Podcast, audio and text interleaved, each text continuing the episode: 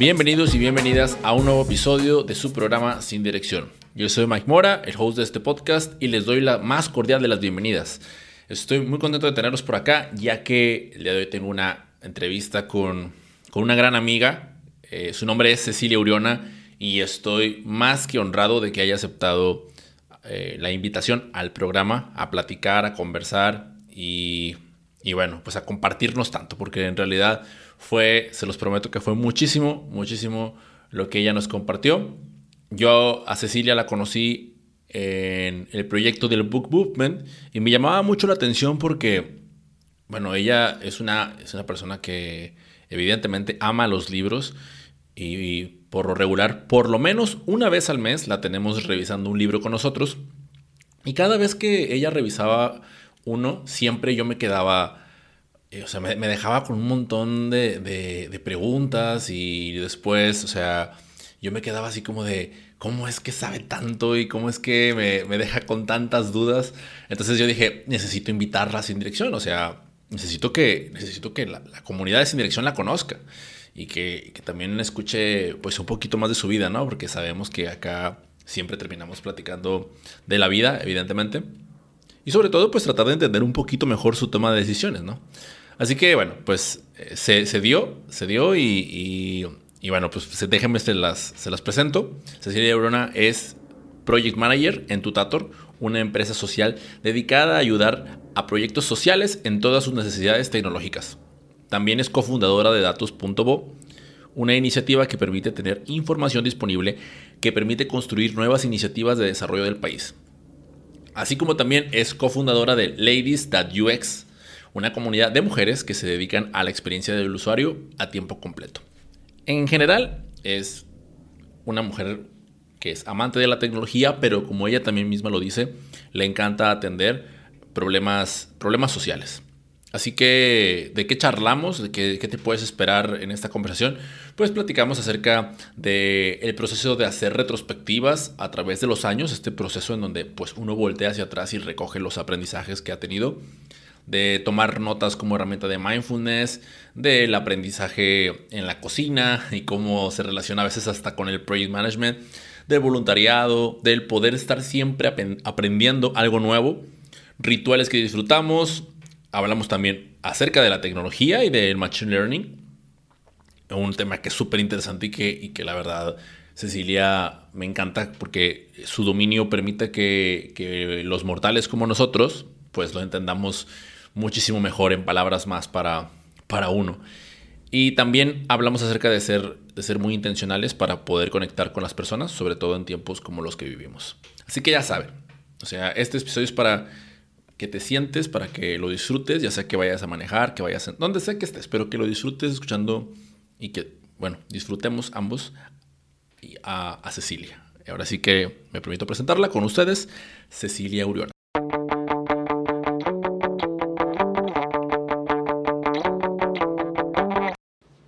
Bien. Cecilia, esta pregunta no se la hago a ninguno de mis invitados, ¿ok? Entonces va a ser la primera, a ser la primera a la, que, a se lo voy a hacer. Y la pregunta es, ¿cómo estás? O sea, pero ¿cómo estás ahorita en el tiempo presente? O sea, realmente, digo, eres una mujer súper ocupada, full agenda, ¿Cómo estás ahorita? Ya, es una gran pregunta y sí, la, la, haces porque sí, sí conoces cómo anda mi agenda. Mira, justo ayer me puse a organizar todos los pendientes y me doy cuenta que realmente hay un montón de cosas y que aprender a decir no es una disciplina que todavía tengo que, tengo que mejorar, ¿no? Em, y lo que pasa es que soy muy, muy de passion projects, ¿no? O sea, muy de meterme en las cosas que me que me gustan, que, en las que siento que puedo impactar, entonces sí hay varias cosas ahí y estoy como ahí literalmente jugando fichas y te voy a mandar una foto luego para que veas mi, mi, board con el que estaba jugando porque yo agarro tarjetas, eh, sí trabajo en tecnología como, como ya sabes, pero soy muy análoga en la forma en la que planifico precisamente por eso, porque creo que me, me da una proporción más clara del, del espacio real y del tiempo real. Ya, yo, yo también soy de, soy, de, soy de boards y ah, no sé si decir afortunadamente o desafortunadamente, pero recientemente emigré a empezar a, hacerlo de manera digital y, siento como esa deuda conmigo mismo, porque ahora volteo y veo los post-it y, ya venía como con un buen ritmo, ¿no? Y ahora es como de, uy, es que...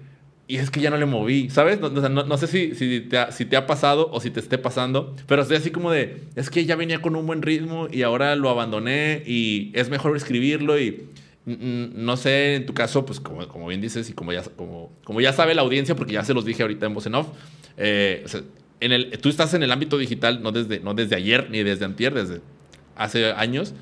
¿Cómo ha sido ese proceso?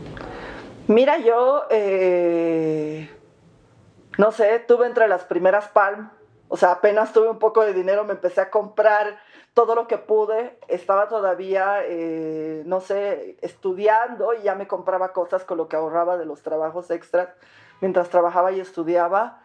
Y, y, y, mi conclusión muy personal, yo podría decir, no puedo decirte que he probado todas las aplicaciones de tareas vigentes, pero en su momento lo probé y las hice, ¿no? las utilicé. Em, y francamente para mí, y esta es una cosa muy personal, ¿no? Em, hay dos cosas que mantengo en digital todavía, ¿no? la, una es el calendario. El calendario porque sí es bueno tener las alertas y el Apple Watch me avisa y toda la cosa, ¿no? Y, y la otra cosa que mantengo en digital eh, son los reminders, pero los mantengo ¿por? Porque puedo hacer una cosa como, hey Siri, remind me to, ¿no? Y acuérdame de hacer tal cosa, digamos, ¿no? Y, y, es para que me salga la alerta cuando tengo que hacer o cuando tengo que hacer alguna compra. Pero después todo el resto de la planificación, este, pues para a mí me funciona em, hacer el setting en papel, armar tarjetas y armar boards de Kanban, pero en, en, en físico, en mundo físico, ¿no? Me funciona mucho este movimiento, inclusive lograr las cosas en papel, y esto fue algo que aprendí de un amigo que es ingeniero em, industrial, y yo le decía, qué importante, o sea, y bueno, sí, sí, eh, yo sé que lo comentaste en voz en pero ando vinculada al mundo de los datos hace mucho también. Entonces, em, pero esta, esta, esta necesidad de loguear las cosas y de registrar la información para luego poder analizarla, pero resulta que mi cerebro la entiende más, especialmente las cosas que son a nivel personal, cuando lo hago en papel, cuando agarro un cuaderno y empiezo a poner el puntito aquí y hago la línea allá, y entonces mi cerebro lo procesa y dice estoy yendo mal, o estoy yendo bien, o, o no sé, ¿no? Pero no, pero no lo procesa cuando lo ve en una pantalla, ¿no? Y eso es algo que también aprendí de un libro, si la memoria no me falla, era un libro de Charles Duhigg, creo que era el Smarter, Faster, Better, o era el, el, el, el poder de los hábitos, The Power of Habit, pero él, él, él, comentaba ahí en un estudio que, que hicieron en un estado, eh, ahorita se me escapa el nombre del estado, pero un estudio donde agarraron a los profesores que tenían un super sistema educativo con todas las notas y toda la información de los alumnos, estaban tratando de mejorar la educación a nivel estatal, ¿no? Y no habían conseguido nada hasta que a alguien se le ocurrió eh, implementar algo donde le daban al maestro un horario casi obligatorio, ¿no? Digo, os le requerían que estuviera por lo menos media hora sentado en una habitación, que era como una oficina, donde traspasar esa información que estaba en el sistema a fichas y empezar a reordenarla. Entonces empezaron a analizar data como, no sé, estos estudiantes viven en cierta zona, estos estudiantes eh, tienen, no sé, son hijos de padres divorciados, estos estudiantes son, y empezaron a encontrar patrones a partir de manipular la data en el mundo físico y no en el mundo digital como esperaríamos en, los tiempos que corren, digamos, ¿no? Pero realmente entenderla y a manipularla en el mundo físico súper interesante. Entonces, a partir de ahí empecé, volví y realmente me ha resultado mucho más efectivo. Sí, y, ahorita me, me, estaba haciendo recuerdo que estabas platicando del tema de escribir. Mm, dos cosas. La primera, que, justo eh, antes de, de, conectarnos me tocó ver un video que habla de, de, cómo, o sea, pues somos mucho, o sea, en la forma en la que pensamos y en la forma en la que escribimos en el teclado, pues es muchísimo más, eh, digamos, voy a decir la palabra productiva, porque pues logras procesar muchísimo más palabras, ¿no? Eh, eh, escribiendo en un teclado que escribiendo manual. Pero que los estudios demuestran que en realidad a través del proceso manual es como más lo, más te lo apropias porque corres el riesgo de que de hacerlo en computadora más bien solamente estés haciendo como un copy-paste, ¿no? Casi, casi, ¿no? O sea, no porque utilices la opción de control-C, sino porque estás pasando una información de lado a otro sin reflexionar en ella. Y entonces eso me, dejó pensando en, es que es verdad, o sea, cuando estás escuchando, por ejemplo, un podcast, o sea, la, la, idea la contó y te quedaste ahí, pero la idea sigue, ¿no? En cambio, cuando estás leyendo, pues como que te pausas de que, ay, esto, esto estuvo estuvo diferente. Lo mismo entre escribir en digital y, a mano, porque eh, mientras estás escribiendo lo haces un poquito más lento y te detienes como esa pausa de... Estás, estás pensando un montón de cosas, pero apenas has escrito una palabra, ¿no? Entonces como que eso te permite regresarte y, y, seguir escribiendo. Y, ¿sabes por qué te digo esto? Porque me, me, sorprendió algo, mucho algo que escribiste en uno de, de tus artículos, en donde, en donde hablabas de, de escribir en papel, escribir en papel con, con lápiz porque el lápiz viene del carbón y, el carbón se convierte en diamante o algo así. O sea, esa frase, cuando la leí, que, citas a una amiga tuya o a una autora, no recuerdo, pero esa frase fue como que, ah, Cecilia, no manches, o sea, wow, ¿no? O sea, la, reflexión hacia atrás, o sea, no sé si, si me pudieras contar un poquito más de, esa, de, esa, de esa parte en específico, por favor. Claro que sí. Mira, eh, qué curioso que lo mencionas. Esta, mm, bueno, la frase vino porque en este afán de siempre andar mejorando, yo, yo, yo soy, ¿cómo te digo?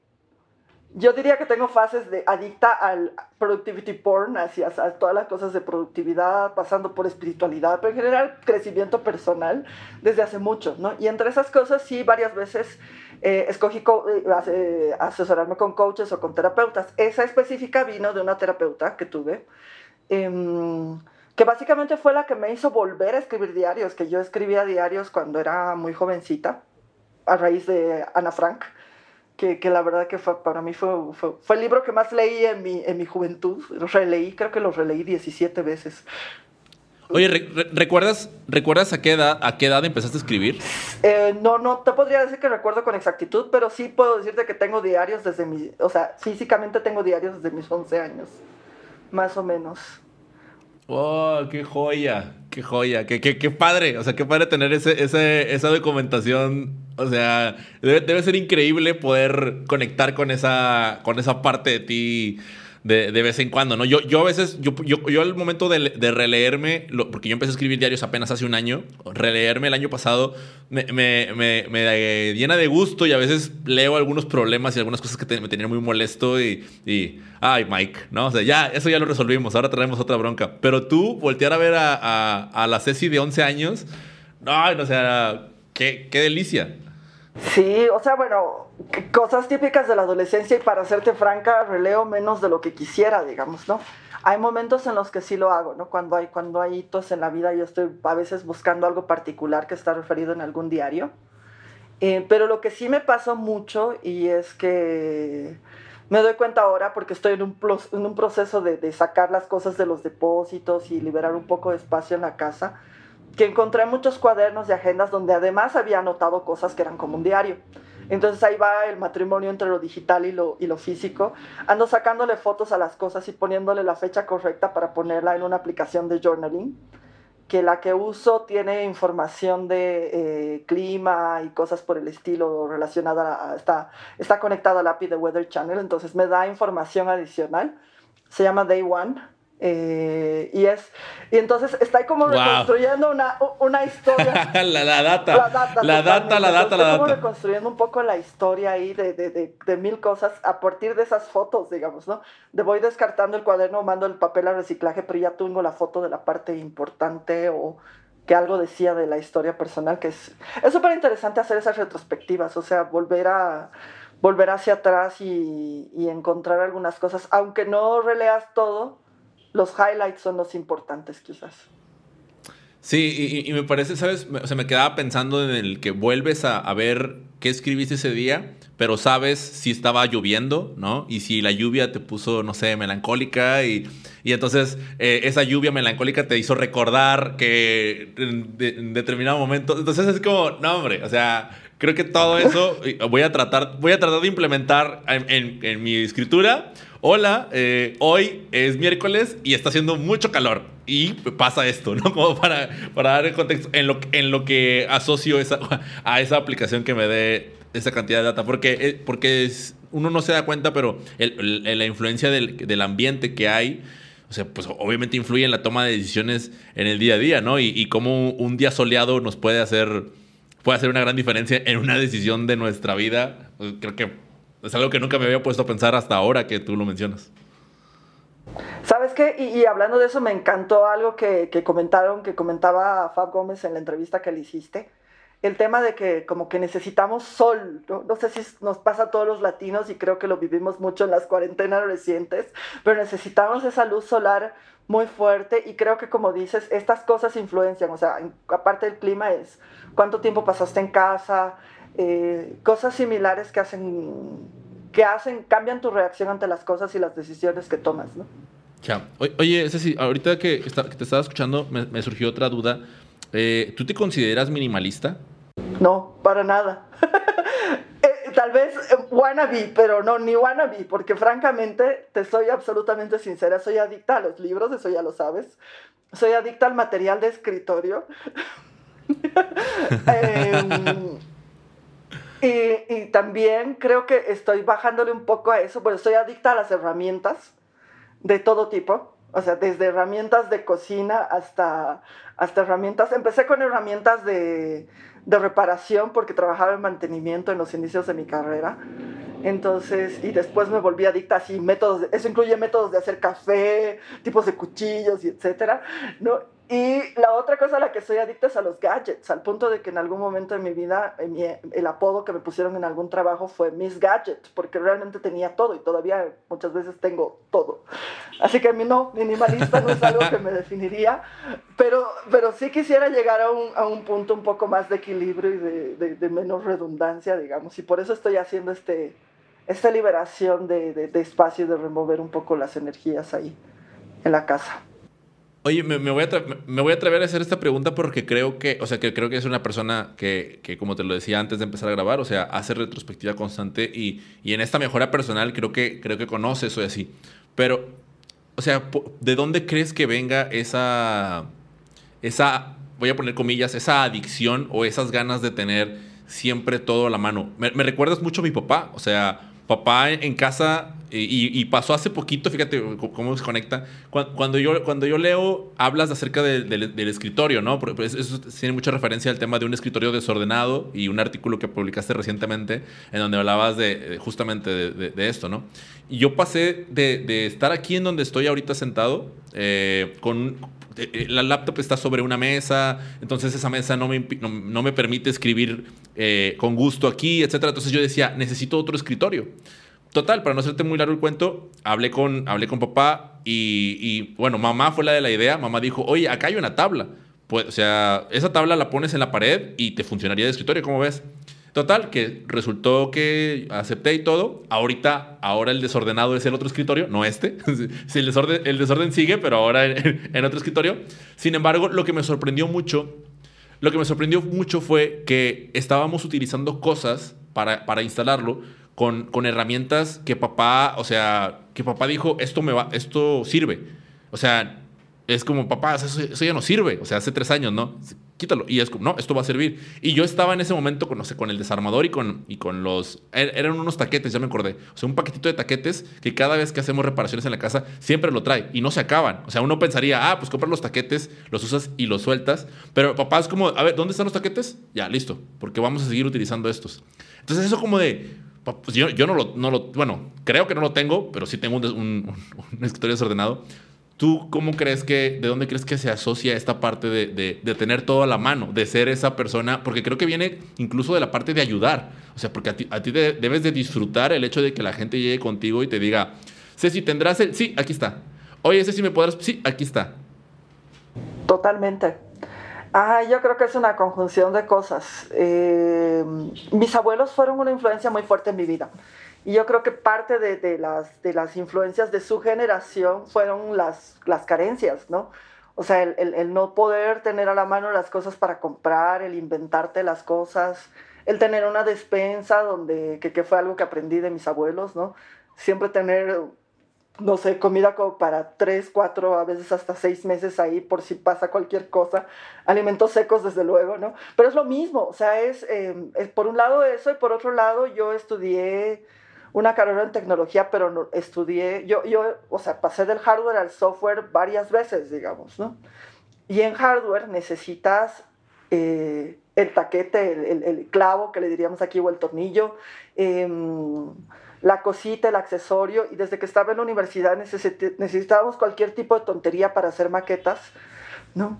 Y, cosas así que representaran lo que estábamos tratando de automatizar, entonces, em, pues como que le tomé mucha afección a tener la cosa indicada, la herramienta indicada.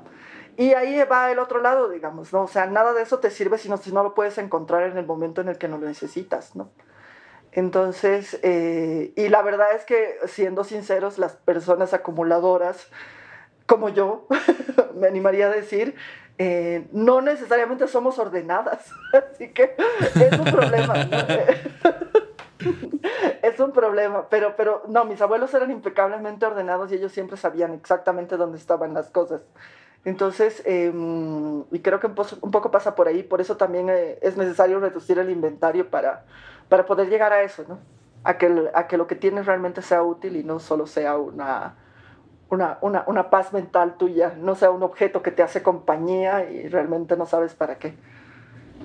Creo que a veces somos, somos demasiado duros con nosotros mismos, porque me incluyo dentro de los desordenados, pero, pero también tiene mucho que ver, esto va a sonar una justificación definitivamente, pero siento que también tiene mucho que ver que al mismo tiempo estamos, en muchas cosas. Y no hablo de multitasking, o sea, de verdad no hablo de eso, sino hablo de, o sea, somos una especie de ejecutores, entonces es como, ah, tienes un desorden. Sí tengo un desorden, pero por favor voltea a ver mi, mi lista de tareas realizadas y, dime si tú haces las mismas cosas que yo, ¿no? O sea, tú, tendrás un tú no tendrás un desorden, pero probablemente no tengas la misma cantidad de tareas hechas que yo. Vuelvo a lo mismo, puede sonar como a, como a, justificación. Yo estoy a favor de ordenar mis cosas y me gusta, y sé que, sé que tú también, pero a veces como que también e, es, bueno esa comprensión hacia nosotros mismos, ¿no? Para también ser más amables, eso, eso lo escuché a, esta, a Leslie, de, ser más amables con nosotros mismos a la hora de, sí, hay un desorden, sí, pero hay una razón de, tranquilo, se va a solucionar. No, no, no sé si, si a ti te, o sea, si tú lo veas con la misma perspectiva. Sabes que es algo que también me, me está pasando ahora, es un proceso de aprender a ser más amable contigo mismo, totalmente.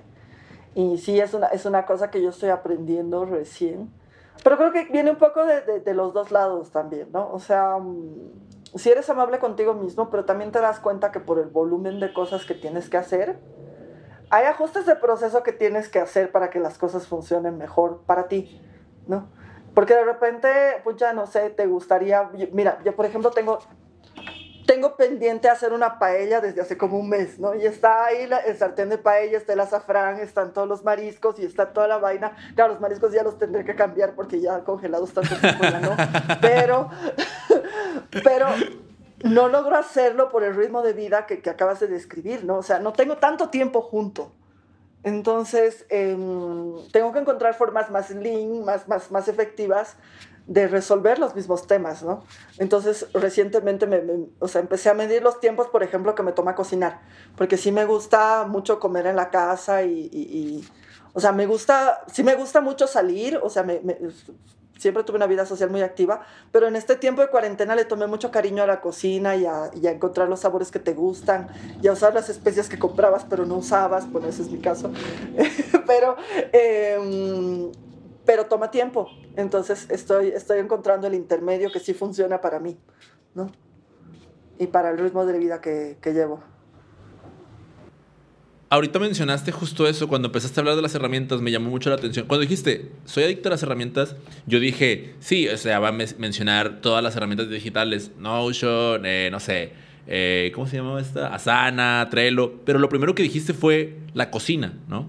Entonces fue como, Ah, chis. Pero me, me, sorprendió porque, evidentemente, digo, la verdad es que no, no debo de admitirlo. No conozco a Cecilia Uriona por, ¿cómo se dice? Por ser una gran chef, porque, pues, para empezar, estamos en distintos lugares.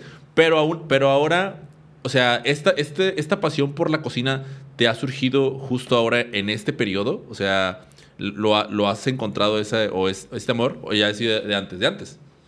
¿Sabes qué pasa? Yo em, hace algunos años hacía un cineclub con, unos, con un grupo de amigos y tuve la fortuna de que uno de ellos era un chef, de hecho es profesor de una, de una escuela de cocina acá, eh, y dos de ellos eran muy aficionados a la cocina.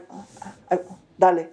Antes de que sigas, perdóname, pero, pero ¿me podrías pues, platicar un poquito más de, qué era ese cineclub? O sea, ¿cómo, cómo, lo hacían? ¿Dónde lo llevaban? Es una historia interesante. Yo eh, estuve mucho tiempo vinculada con un grupo de desenvolvimiento espiritual y ahí intentábamos hacer como una de las actividades extras que teníamos era un club de cine donde tratábamos de ver películas que no se veían normalmente en las salas, em, que, te, que, te, hicieran como, como reflexionar un poco sobre lo que... Em, sobre cómo participabas de tu entorno, ¿no? Sobre cómo participabas de las cosas que estaban pasando en tu entorno, sobre cómo se reflejaban esas cosas en ti. Y, y bueno, tuve la fortuna de tener Em, de tener compañeros que eh, uno, uno de ellos de hecho era socio de una distribuidora de cine independiente acá, entonces em, tenía acceso a muchas cosas que normalmente no se veían en las salas y se enteraba del lanzamiento de muchas cosas que para mí fue aprender, aprender mucho de cine con, con ellos, ¿no? Y, y, bueno, y los otros dos también apasionados del cine, entonces nos juntábamos y era nuestro pretexto, no era la idea cocinar, en realidad la idea era llegar con un montón de, era la época de los DVDs, ¿no? Un montón de DVDs, ¿no? Para, em, para revisar qué películas veíamos y nos juntábamos y era, ¿qué vamos a comer? Ya, cocinemos, ¿no? Ya, no, ponle esto, ponle aquello, hace el adrazo así, hace el, ¿no? Y yo la verdad como que antes de eso tenía una, una visión, ¿cómo te diré? quizás muy, muy de lo que pensaba que era el feminismo en ese momento, de que yo no cocinaré porque, y había tenido esas influencias a lo largo de mi vida, em, no necesariamente familiares, pero sí en el entorno, ¿no? O sea, compañeros de estudios o de trabajo, donde yo no cocinaré porque la cocina es una cosa como que una herramienta de opresión o una cosa así, ¿no? Entonces tenía mis sentimientos encontrados con el tema de la cocina pero ellos me enseñaron el, el placer de cocinar y el placer de que la gente eh, disfrute tu comida, que no es algo que tenga mucha ocasión de hacer porque yo vivo sola y rara vez cocino para otras personas, pero sí, se me, sí, sí me gusta mucho probar, em, probar sabores, comprar especias, me enamoré de las especias a partir de esa, de esa época de mi vida y una temporada que pasé, bueno, que pasé en Santiago de Chile y, y, me, me, faltaban mis sabores, digamos. Entonces, me faltaban mis sabores y trataba de replicarlos con, a punta de comprar ingredientes y cocinar en el departamento. Entonces, em, de comprar especias y buscar especias. ¿Sabes por qué, por qué te, pregunto? te pregunto? Porque, o sea, al igual que tú, yo vivo solo en mi casa y cuando empezó, cuando empezó la pandemia, eh, dije, pues no me queda de otra más que cocinar porque pues regularmente comía comía fuera de casa. Y, quiero aprovechar para mencionarte algo, sí. Yo no quiero regresar a lo presencial. O sea, eh, creo que la parte más fea de. Yo, yo soy como docente, la parte más fea que recuerdo de, lo presencial es verme a mí comiendo en el carro, porque por la falta de tiempo, ¿no? Pero bueno, ese es, ese es, ese es otro tema que, que igual hablaré más adelante. Lo más quería aprovechar para mencionarlo. El punto es, el punto es que ahorita o sea, me, me, ha parecido sagrado este tiempo para comer y le, y le, he encontrado un amor que ahora tengo los almuerzos, o sea, no es por nada, pero me quedan bien ricos. Pero a la hora de la comida, ¿no? Porque mis almuerzos todos son con huevo, ¿no? Entonces ya aprendí muchas formas de comer huevo de manera diferente y ah, lo disfruto mucho porque antes era puro huevo con jamón. Pero ahora a la hora de la comida me da miedo meterle especias. Entonces cuando, cuando las pocas cosas que he aprendido a hacer lo he hecho con amigos y me ha dado mucha, mucha esa confianza de verlos, cuánto le ponen, cuánto lo, cómo lo hacen. Y aparte es un proceso divertido, ¿no? Te estás riendo, te están diciendo, este, se burlan de ti porque no, nunca, se nota que nunca lo habías hecho, pero ahora ya estás aprendiéndole. O sea, por eso, por eso quise hacer doble clic ahí, de, a ver, quiero saber un poquito más de esa experiencia de, de Cecilia con, con la cocina y, me ha parecido muy agradable que la compartieras. Verá, e, es exactamente lo que describes y exactamente lo mismo me pasó. O sea, yo tenía tres chefs así consumados con restaurantes de por medio eh, compartiendo conmigo y yo sabía freír un huevo, pero no mucho más, digamos. O sea, hervir agua, freír un huevo y hasta ahí llegué, ¿no? y, claro, fue, fue como aprender mucho y probar recetas y cosas, ¿no? Y, realmente una temporada muy linda que me, dio, que me dio más confianza como para intentar cosas por mí misma. Oye, hay, dos cosas que te quiero preguntar de ahorita que, me estás platicando. Eh, la primera tiene que ver con la... Bueno, creo que están más o menos más o menos relacionadas. Ah, no, no es cierto, ya, ya las vi. Es que estaba leyéndolas y estaban una encima de la otra, pero estaban diferentes. La primera es... Mm, ya, la parte del minimalismo te la he preguntado porque has, has comentado, eh, bueno, dentro de lo que leí, que, ha sido costoso para ti o has tenido que de alguna manera desprenderte de algunas cosas por, porque constantemente eh, eres una persona que viaja, ¿no? O sea, como que entendí como que se muda y entonces pues al momento de hacer una mudanza pues es un proceso, es un proceso de duelo, ¿no? O sea, yo hace, hace hace dos años me mudé dos veces en el año, como si fuese, o sea, nunca lo había hecho en mi vida y lo hice como si fuese un proceso de lo más normal. Y, tres meses más adelante eh, eh, fue, no me había dado cuenta de los traumas que eso me había causado internamente. O sea, y ah, para alguien que, que, lo ha vivido con, con más, eh, pues con más frecuencia que yo, y no, y no solamente eso, sino porque yo me mudé aquí en, en mi mismo estado, ¿no? O sea, sin, sin estar tan lejos de mi familia, etcétera. Pero tengo la impresión de que tú lo has hecho, bueno, ya lo mencionaste ahorita, de Chile, ¿no? O sea, ha sido entre países. Entonces, ¿qué, qué, qué es lo que has, o sea, qué es lo que has aprendido de, de esos, de esos procesos? ¿Qué, ¿Cuál ha sido como, o sea, que, bueno, específicamente con la parte de los duelos, de, de dejar ciertos lugares para ir a otro lado, dejando tus cosas, dejando a tu gente? Eh pues el tema de los duelos es fuerte, ¿no? Y, yo creo que, o sea, honestamente creo que me mudé menos de lo, de lo que estás percibiendo, pero sí creo que em, una de las cosas que a mí me cuesta mucho desapegarme es que me mudo, pero no termino de mudarme. ¿A qué me voy? A que sí sigo teniendo el departamento y siguen estando mis cosas acá. Y ya sea que me cambie de país y de repente estoy tres meses en un lado o o me voy a un viaje largo y estoy, y estoy cambiando, que, cambiando mucho, siempre tengo el centro aquí, que es el que acumula las cosas, acumula los recuerdos, acumula, acumula los objetos. Entonces, eh, creo que mis traumas se han reducido eh, por este centro de control, pero también creo que ha disfrazado cosas, ¿no? O sea, ha disfrazado cosas el hecho de tener un lugar donde donde te, tienes la excusa de dejarlo ahí y no, y no te terminas de desapegar. Creo que la gente es lo más difícil de, de, de, dejar ir, ¿no? Y ya sea porque cumplió su ciclo, ya sea porque cambiaste de lugar, ya sea por, por, por, por lo que fuera, creo que las personas son lo más difícil. La, la, gente no la puedes acumular como las cosas. Exacto. creo que eso es como, como lo más difícil, ¿no? Uno, como que quiere ponerlas de que, a ver, a ver, tú espérame porque ahorita, o sea, necesito ponerte una cajita también junto con mis libros.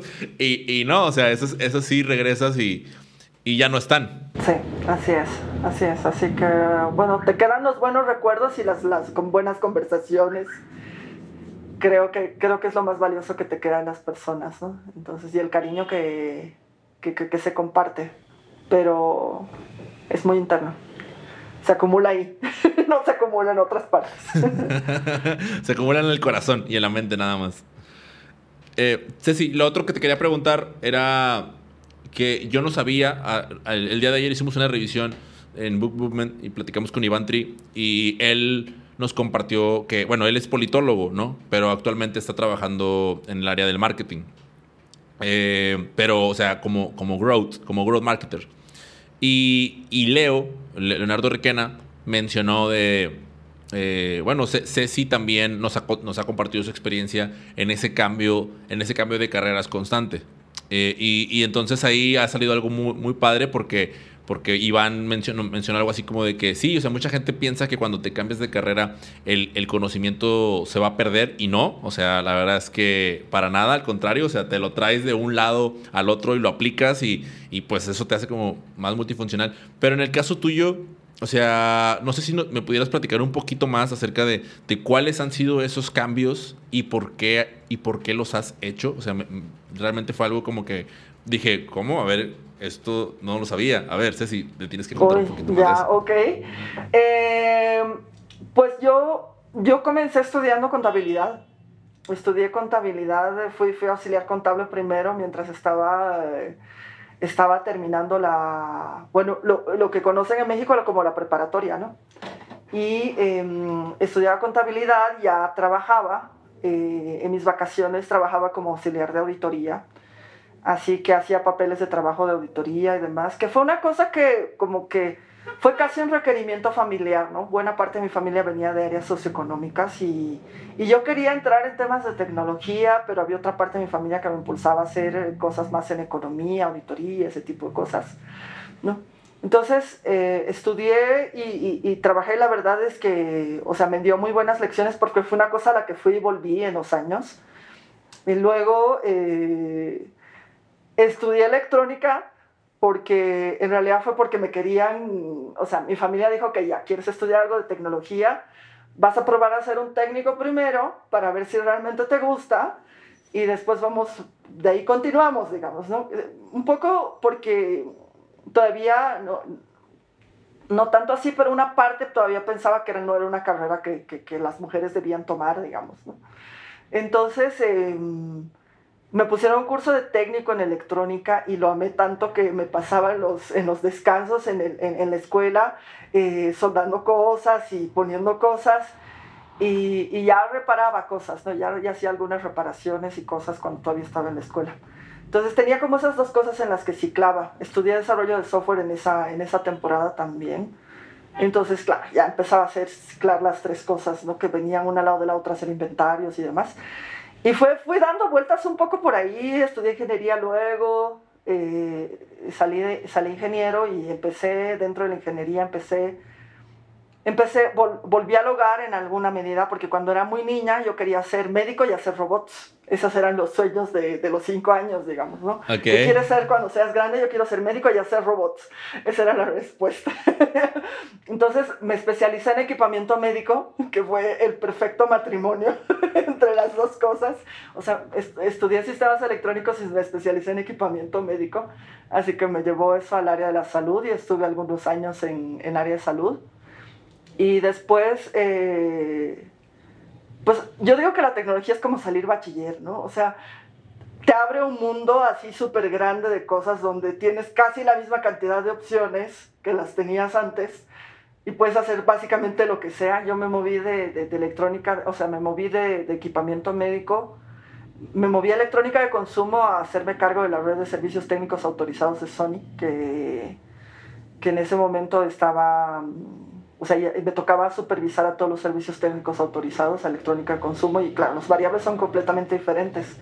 Y ahí fue súper chistoso, eh, anécdota chiquitita, cuando me hicieron la entrevista de trabajo para, para, agarrar ese puesto, mi, gerente me pregunta, y el gerente de, la... el gerente para, Zona Franca, Chile y Bolivia, me pregunta si, eh, si yo había podido trabajar bajo presión. Y yo era, ok, he tenido que reparar equipo en medio de una cirugía cuando el paciente estaba ahí, ¿no? Anestesiólogo, paciente, cirujano y yo reparando equipo. Si eso no es presión, no sé qué cosa sea presión. Claramente se refería a otro tipo de presión, no era eso, pero eso lo entendí en los años. ¿no? Y, y después de eso fue así como después de eso volví a, volví un poco a la, a la parte de auditoría, em, porque entré a una, a una, consultora que trabajaba para la cooperación danesa, em, haciendo auditorías de los proyectos de medio ambiente de la cooperación danesa, del programa de medio ambiente de la cooperación danesa. Y allí eh, me toca, y, ahí fue como, como volverse a enamorar un poquito de, de, ambas cosas, porque la primera entidad que me, toca, eh, que me toca auditar era un centro de desarrollo de tecnologías que hacía tecnología para producción más limpia. Entonces toda mi parte ingenieril de costos y de cosas no venía ahí porque revisaba los comprobantes contables y de repente estaba todos los informes de desarrollo de los productos en, el, en los asientos contables. Entonces yo estaba, pero así, embelesada, nunca en la vida disfruté tanto, literalmente leer un libro contable. así que... todo estaba conectando, ¿no? Todo estaba conectándose. Claro, claro, o sea, lo que, lo que, lo que comentas que, que, que, pasó en la revisión de ayer es exactamente como pasa, ¿no? Empieza a conectar todo ahí. Em, y bueno, entonces me quedé nueve años trabajando en programas de medio ambiente y, claro, no entendía nada. O sea, sinceramente eh, yo venía de un área de tecnología donde, donde todo el tema era más consumo, consumo, consumo y recambio y obsolescencia programada y, y cosas así, ¿no?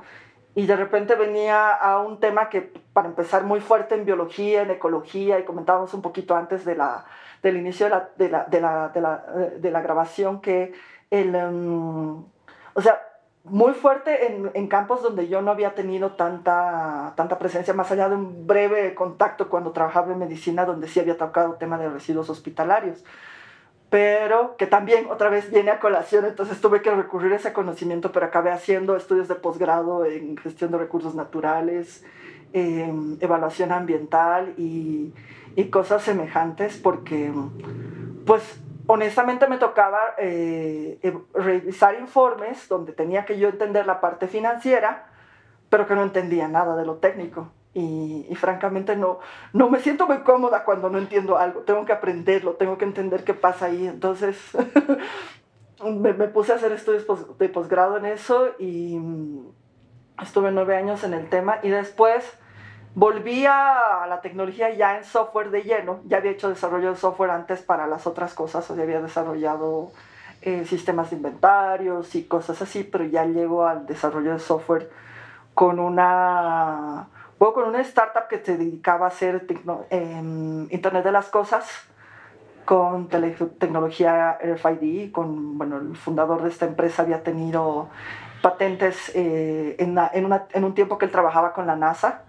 Entonces eh, fue, fue, fue, una experiencia súper interesante, aunque no estaba de lleno en el desarrollo de tecnología como tal, yo estaba en un área un poco más administrativa. Fue, una, fue, un, fue, fue un reconectarme con esa, con esa parte, digamos, de, de tecnología y de ahí ya, eh, pues abrí empresa, empecé a hacer desarrollo de software, me involucré en otros proyectos eh, en temas de desarrollo de software y ya me quedé al principio, eh, cuando volví a software, trataba, o sea, codeaba, hacía, programaba, como podrían decirse, pero em, como que de repente me quedaba mucho más tiempo con el cliente, ¿no? Me, gustaba mucho más entender cuál era la problemática de las personas a las que estaba, tratábamos de servir.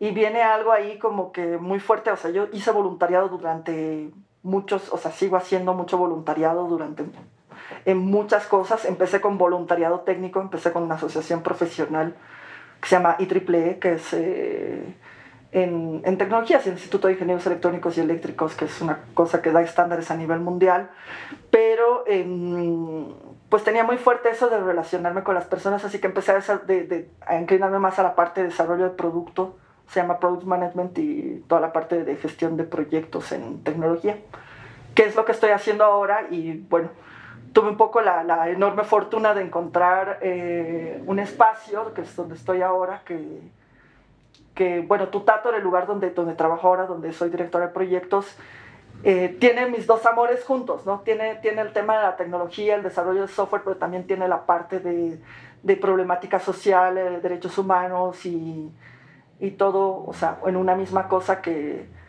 que permite gestionar ambas cosas, ¿no?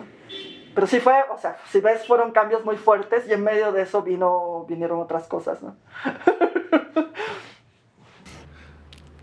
Sí, o sea, y, te, y te, voy, a ser honesto, o sea, es como, como, estás así como, y luego me fui para acá, y luego me fui para acá, y así como que, Cecilia, o sea, e, e, es, tan difícil entender cómo, cómo funciona tu, tu, sistema de gestión de decisiones, que, pero, pero cómo cada cosa que ibas, o sea, ibas sumándote para la siguiente, y te sumaba para la siguiente, y te sumaba para la siguiente, al punto de estar leyendo un reporte con tanto gusto de, ah, qué genial, lo, conozco todo, ¿no? Pero al mismo tiempo también en, otro, en, también en otros momentos en donde llegas con esa incomodidad de, uy, no conozco nada, otra vez de cero, y, otra vez mentalidad de aprendiz a empezar a, a, a empaparte. Ahí o sea, personalmente yo estoy como en esa, una especie de transición, por así decirlo. O sea, eh, yo, yo, he querido postular, por ejemplo, para trabajar con startups, ¿no?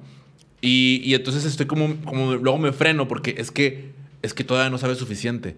Y luego, pues por eso, o sea, ya traes conocimiento, métete, porque dentro de, de la startup vas a, va, o sea, vas a desarrollar todo lo que te falta, porque aún, si desde fuera no sabes qué es lo que te falta. Hasta que estés adentro, vas a comprender las necesidades y sin embargo, o sea, ahí hay un tema como de, ego, de, no querer sentirte eh, inferior o, tener que volver a, empezar, entre comillas, ¿no? Porque pues se supone que ya sabes, otra vez comillas. Y, en cambio, o sea, te escucho a ti como, bueno, con lo que compartiste, o sea, yo no sé en, tu caso cómo lo hayas vivido ese proceso, o si más bien siempre consideras que has tenido esa, esa, esa apertura a aprender desde, desde, desde hace tiempo ya. Yo creo que esa es otra de mis adicciones. Yo soy sofista desde siempre Creo que también fue, fue mucho de familia. Mi, mi abuelo Castro fue, fue una de las principales influencias en mi vida. Y él fue una persona que cambió de carrera así muchísimo y toda la vida estaba aprendiendo. De hecho, ya, o sea, bien entrados los ochentas, él estaba aprendiendo a leer tarot. Después de haber pasado tres carreras, eh, muchas cosas interesantes en su vida, tres, cuatro carreras creo, si haces números y, muchas cosas muy interesantes en su vida. Mi abuelo estaba aprendiendo cosas así tan simples como, ¿no? Y bueno, el tarot no es simple, pero, pero me refiero a, a, cosas, es que él amaba aprender y creo que heredé un poco de eso, ¿no? Y creo que mucho de eso viene, en, ¿cómo te digo? Una tuve una jefa en un momento, en una época trabajé en, en, minería, en el sector de minería, tuve que aprender de minería. Y de hecho me encantan esos sectores donde tengo que aprender muchas cosas nuevas. Eh, me, me, gusta tanto aprender que, cada vez que me topo con él, algo así. Y esta, eh, tuve, tuve una jefa que me dijo eh, que, era, que, que, era de mi misma edad, ¿no? Y, y, y me dijo, no, pero es que ya no estamos en edad de estar aprendiendo, me dijo, ¿no? Y era, no. ¡Ay, es cierto! ¿Qué es la vida eh. sin, sin, aprender? no, yo, yo, creo que voy a aprender nuevas cosas hasta viejita y, y, estoy segura que no se va no, no, creo que se me agote la curiosidad para, para seguir aprendiendo cosas. Oye, ese sí, pero es que sabes que una cosa, e, esa, esa frase, o sea, hasta ahorita que la mencionas, no me había dado cuenta de lo común que es. O sea, es súper común en no, no quiero, bueno, sí lo voy a decir así, porque este podcast es, es, de esta, es de esta, para esa comunidad. Es muy común en Latinoamérica, o sea, eso a lo mejor va a sonar excluyente como si en, Europa y en Estados Unidos esto no sucediera, pero bueno, la gente que está escuchando aquí, a final de cuentas es, latinoamericana y, creo que es, es, más común de lo, que nos, de lo que nos imaginamos, o sea, estar en este trabajo, estar en esta empresa o incluso como emprendedor y, escuchar, es que ya no estamos en edad de andar aprendiendo, o sea, ya, ya está uno grandecito. Y es de que, o sea, ¿a qué, ¿en qué momento establecimos ese rango de edad para dejar de, para dejar de hacerlo, ¿no? O sea, como que, como que tenemos esta mentalidad, y, y lo digo, yo fui el primero, ¿no? O sea, yo terminando la facultad, ya acabé, ¿no? Y eso me ha traído muchos problemas. O sea, eso me trajo muchos problemas porque crecí con, la, con una creencia súper limitante de que la gente que tenía que estar en constante actualización eran los de sistemas. Solo los de sistemas. Y es como de, y ahora, o sea, hoy en día es como de que, no, vato, o sea, qué equivocado estaba, ¿no? Pero, pero precisamente porque creces con esa, y aquí pareciera que estoy culpando a los demás, claro que no, también me hago responsable de, de mis propias decisiones, pero pareciera que uno, o sea, crece con esas creencias limitantes de, de, la gente que lo rodea, de la gente que está arriba y se lo cree. O sea, no, sí es cierto, o sea, ya no, qué oso, eso ya debería saberlo. Y, pues sí, pues sí, pero tienes que estudiar, papá, tienes que aprender, estudiando para que no nada más aprendas a la mala, ¿no? Así es, bueno, y yo creo que hay que hacer diferencias ahí eh, muy importantes, ¿no? Primero lo que decía Leslie en, en, en, la conversación que tuviste con ella también hace, hace poco, Em, esto de tener compasión por ti mismo, ¿no? La realidad es que nadie nace sabiendo y creo que nos falta muchísimo. Em, o sea, la vida es tan rica que es imposible decir esto ya debería saberlo.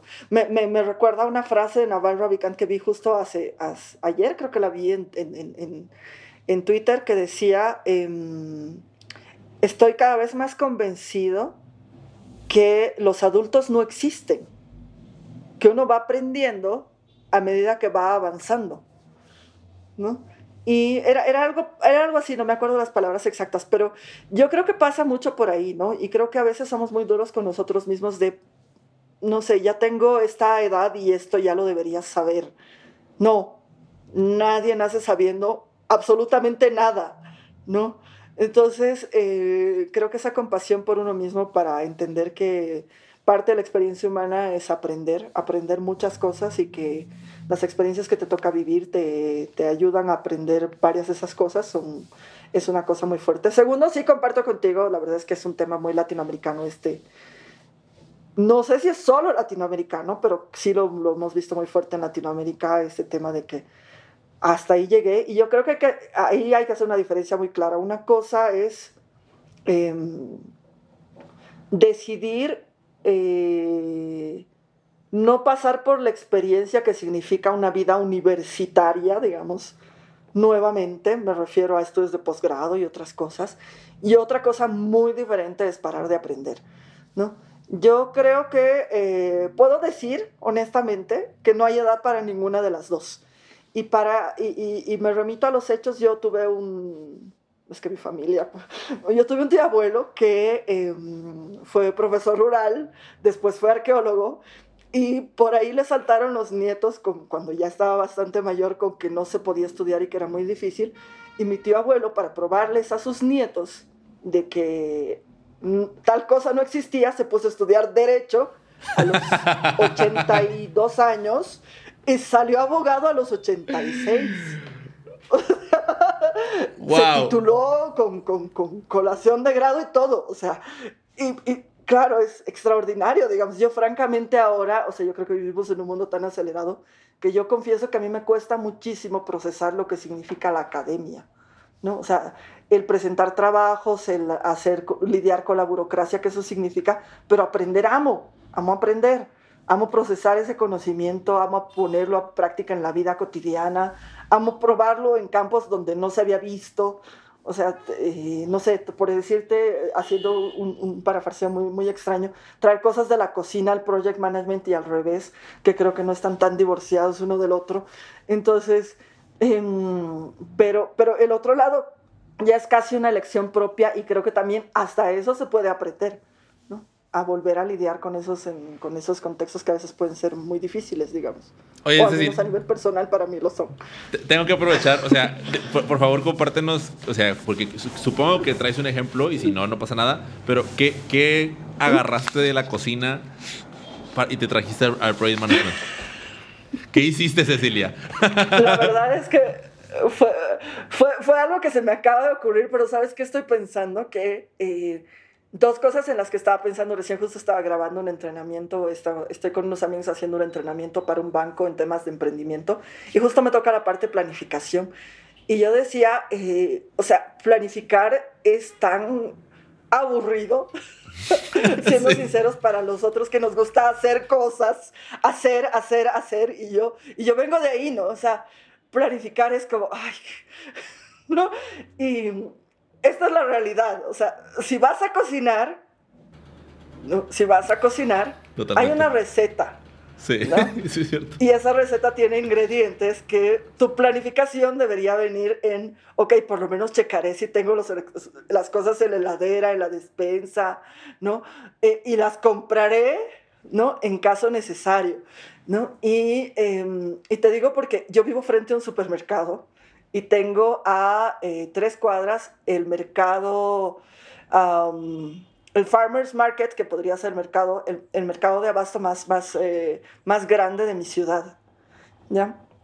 Entonces, para mí literal es, ok, ¿qué me falta? Voy a comprar corriendo y salgo. La realidad es que voy a comprar corriendo significa ir a comprar al supermercado, que está más pasado, que me cuesta más, ¿no? Y que muchas veces no encuentro lo que necesito, ¿no? Entonces, el costo de no planificar, que me, que me, lo hizo vivir la cocina, o sea, súper inmediato, ese dolor de no haber planificado, lo llevo cuando me toca planificar proyectos para pensar un poco antes en, ok, esto puede pasar, ¿no? Ahí está. No, y es que ahí es donde, por ejemplo, yo, a mí me, lo que más me molesta, estoy ahorita razonando, lo que más me molesta de ver recetas en internet para después aprenderlas y cocinarlas, es ver videos de recetas con ingredientes que no tengo. O sea, es que, ah, no lo tengo. Y, y tengo mucha hambre, ¿no? O sea, a ver, dame una receta, por favor, de con lo que tengo. O sea, a ver, internet, eh, checa lo que tengo en la alacena y dame una receta que pueda cocinar fácil en menos de 20 minutos porque muero de hambre. Ese es mi dolor. Y el dolor se debe a una mala planificación. O sea, es como de. Sí, o sea, la, planificación, procesos, son cosas, cosas aburridas. Pues sí, pero eso, ese aburrimiento te cuesta una lana. y, me, me, me, pareció increíble la forma en que, en que has hecho el que has hecho el cruce. Me ha gustado, mucho, me lo que has compartido, de verdad. Eh, oye, Ceci, te, iba, a preguntar otra cosa. Eh, y, es algo que, justo escuchándote ha venido a mi cabeza. ¿Cómo crees, ¿Cómo crees que andamos en cultura de voluntariado? O sea, ¿cómo crees que andamos? Hablemos otra. O sea, voy a otra vez agarrar Latinoamérica, eh, o sea, porque vuelvo a lo mismo, o sea, la gente que escucha esto está en México, está en Bolivia y en sus alrededores. A ver, yo creo que como todo en la vida, uno tiene que eh, hallarle el disfrute a las cosas. A mí me, o sea, llevo muchísimos años haciendo voluntariado, estuve muchos años. Yo empecé haciendo voluntariado profesional. Bueno, en realidad empecé antes, pero no lo sabía. O sea, yo iba de la mano de mis primas y iba a compartir tiempo con ellas, pero resulta que sí me llevaban a voluntariados, ¿no? Yo no lo sabía. ¿Y a, dónde ibas? Cuando empecé conscientemente por decisión propia, eh, iba a clubes de Interac, eh, que es la generación de, de jovencitos del Rotary que mis primas eran interactianas y yo, yo no lo sabía, o sea, yo no sabía que me estaban llevando una cosa así. Pero cuando yo decidí hacer voluntariado, decidí hacer voluntariado porque encontré una necesidad eh, que tal vez a muchos les ha tocado, digamos, ¿no? Pero yo creo que una cosa que todavía pasa, aunque pasa menos, eh, hay, una, hay, una, hay, un, hay un gap muy grande, hay una, hay una brecha muy grande entre lo que se publica en español y lo que se publica en inglés. En tecnología, eso hace unos años era terrible. O sea, realmente eh, lo que llegaba a publicarse en español era ínfimo y era tres siglos para atrás, ¿no? Eh, estoy siendo un poco exagerada, pero sí era muy, muy antiguo, ¿no? Todavía sigue siendo así, pero ya no, ya no es tan grande ese gap quiero hacer un paréntesis bien, chiquitito para, que continúes, porque eso me ha fascinado de tu blog, en el sentido de, estos, estos, artículos que has escribido en inglés y luego al final ponías, puedes leer esto en español. Y yo, ah, gracias Cecilia, ¡pum! Y me iba a leerlo, en español, o sea, gracias por eso. Eso es, eso es genial. Pero ya, cierro paréntesis porque quería como aprovechar de una vez. Gracias. Ah, sí, y, bueno, y ese es el otro lado, digamos. Entonces yo empecé ahí a, hacer voluntariado porque encontré... Eh, bueno, alguien me lo comentó, fue una charla de, de Triple donde decían, publica el 30% de las cosas en tecnología. ¿No? En ese tiempo era así, quizás ahora ha cambiado, ha cambiado un poco la proporción, no ha cambiado bastante porque hay muchos más que publican, pero, eh, pero era como, ok, yo estoy en un lugar donde me estoy formando como ingeniero y la realidad es que como no hay tanto material en español, la biblioteca que tenemos a la mano es paupérrima eh, tenemos em, las cosas que están abiertas en Internet eran muy pocas en ese momento. Entonces, como que había un hambre de conocimiento y un hambre de necesidad de encontrar dónde estaba, dónde estaba el pulso de aquello que estaba aprendiendo. ¿no? Y, mm, y, fue por eso que me metí a hacer voluntariado y me encantó. O sea, yo, yo empecé con una cosa que no tenía nada que ver con el voluntariado como tal y el altruismo como tal. Estaba buscando un desarrollo profesional. Y mucha gente empieza a hacer voluntariado por ahí. Yo creo que hay ciudades, y bueno, esto es algo que no lo, honestamente no lo he estudiado a nivel Latinoamérica porque no tengo los datos, pero sí lo he visto en, características de ciudades. Creo que hay ciudades que son más proclives a las agrupaciones y hay ciudades que son menos proclives a, a las agrupaciones. Y creo que eso es directamente correlacionado con el voluntariado. O sea, que tanto haces cosas con tus amigos en términos de grupo, ¿no? Y eso eh, no tiene tanto que ver quizás con, no estoy tan segura que tenga que ver con el desarrollo o con la cantidad de habitantes. quizás tiene más que ver con el clima. ¿no? Y, y, por alguna razón he encontrado que ciudades donde hace más calor, la gente se agrupa más y va como que eh, más, más a cosas en... Eh, bueno, en Bolivia hay, hay, lugares donde son logieros, donde la gente le gusta estar en agrupaciones y en cosas que los representen, digamos, ¿no? Eh, y, hay, y, y, yo siento que en las ciudades donde hace más frío, la gente es menos proclive a salir o cuando sale, sale para cosas muy específicas, ¿no? Entonces sí vas a cenar con amigos, sí, pero no es que te vas a meter cada semana a hacer una reunión de algo o hacer una vaina de algo, es mucho más difícil. Entonces hay diferencias de población muy, muy fuertes, digamos, ¿no? Entonces si ves, por ejemplo, en el caso de los clubes rotarios, que sí, yo soy rotaria desde, ay por Dios, hace hace ocho años ya soy rotaria, pero eh, acabo de darme cuenta de ese número. Pero bueno, por ejemplo, el caso de los clubes rotarios, que es, que es una organización que conozco, que también conocí, eh, estuve, estuve algún tiempo en la Cámara Junior, bueno, JCI, estuve en otras organizaciones de ese tipo. Y lo que noté fue que eh, los tamaños de cada agrupación son mucho más grandes en ciudades con clima cálido que con, que con climas fríos. Puedo estar equivocada en mi correlación, es solo una percepción de, de, lo que he observado, pero sí creo que mucho pasa porque necesitas encontrar los vehículos para ayudar y algo que te interese, ¿no? Ya sea desarrollo profesional o personal, que hay muchos voluntariados que se enfocan en eso, ya sea una necesidad de devolverle a la comunidad lo que te ha dado, que por ejemplo ahora estoy trabajando en un proyecto con, con varios amigos eh, y hay un shout out a, a, Luis Jaimes, a Ana María Ruiz, que son dos alumnis del Departamento de Estado con los que bueno, presentamos un, proyecto para hacer precisamente eso, conectar a eh, gente que ya está, eh, o sea, que, que, que, tiene muchísima experiencia, que ya está eh, retirada, o, o, o, pero que pasó carreras muy interesantes o empresas muy interesantes y quiere un poco devolver ese conocimiento a la comunidad y estamos haciendo un programa de mentoría ahí para, para hacer esa conexión, ¿no? Pero ya sea que quieras devolverle a la comunidad, o por último, que para mí eh, que fue los clubes de jóvenes del Rotary, fue para mí un vehículo muy fuerte para eso. Yo creo que eh, tendemos en el, a vivir mucho en, dentro de nosotros mismos. Vivimos, yo digo vivo en Cecilandia, ¿no? O sea, porque realmente no veo noticias hace un chingo de años, deben ser como 15 años que no veo noticias, ¿no? Eh, no, eh, no me entero a veces ni de las cosas familiares hasta que no viene alguien y me las cuenta, porque estoy tan metida en las 500 cosas que hay que hacer que yo sé que entiendes cómo es eso, porque así, ¿no? Pero, eh, pero creo que necesitas un vínculo para conectarte con lo que está pasando en tu comunidad y para mí en determinado momento Rotarac fue eso. ¿Por qué fue eso? Porque de repente era el grupo que yo estaba con mis amigos y me llevaban a un hogar de niños eh, para ver lo que estaba pasando con esos niños, ¿no? Y aunque al principio íbamos a hacer, no sé, la actividad de juegos y nos contentábamos con llevar los payasos y regalar las cosas, ¿no? Eh, llega un momento en el que vas tanto que no te queda otra, digamos, ¿no? Y empiezas a enterarte de las historias.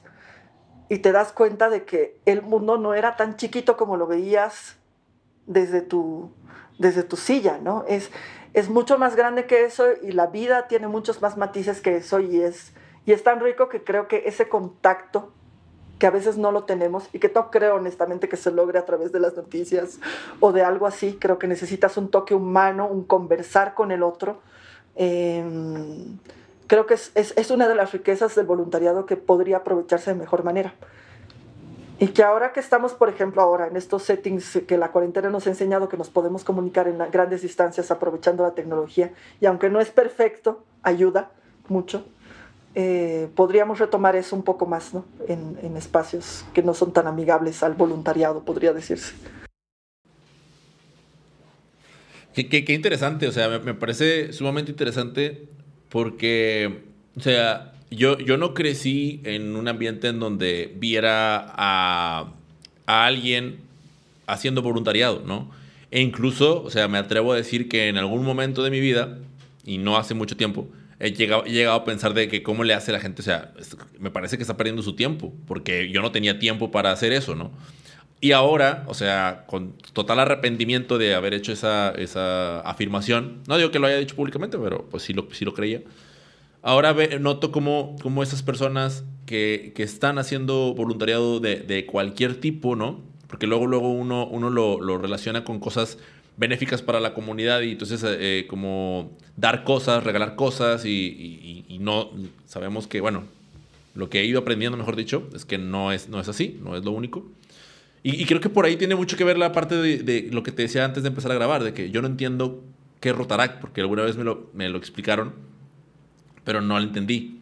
Y, y, ahorita con lo que me contaste ya como que empecé a, formar mejor el concepto de, ah, ok, e incluso eso me lleva a la, a la, a la siguiente pregunta, pero ahorita te, te, lo voy a decir. O sea, de ahí como que yo decía, oye, es verdad, o sea, yo no crecí rodeado de, de, de gente que hiciera voluntariado.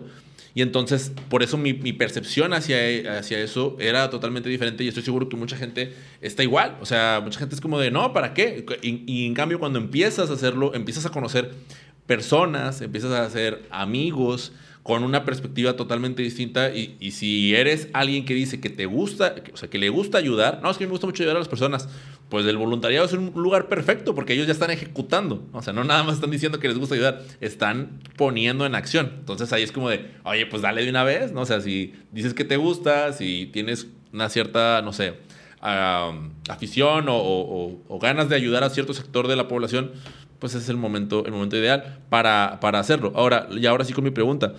Ah, me, llama la atención, o sea, lo, lo, lo, que internamente hay en Cecilia que hace que Cecilia esté en Tutator y esté en Rotaract. O sea, como esa, esa pasión dentro de Ceci, ¿qué es lo que, lo que te mueve a, a estar en, en, dos lugares que en, en donde estoy seguro, bueno, no, o sea, también por lo que, por lo que vimos ahorita, ¿no? Y todo, de la, la, gran demanda que hay dentro de ellas, pero ¿qué es lo que te mueve dentro para estar eh, ejecutando esas, esas dos labores hoy en día?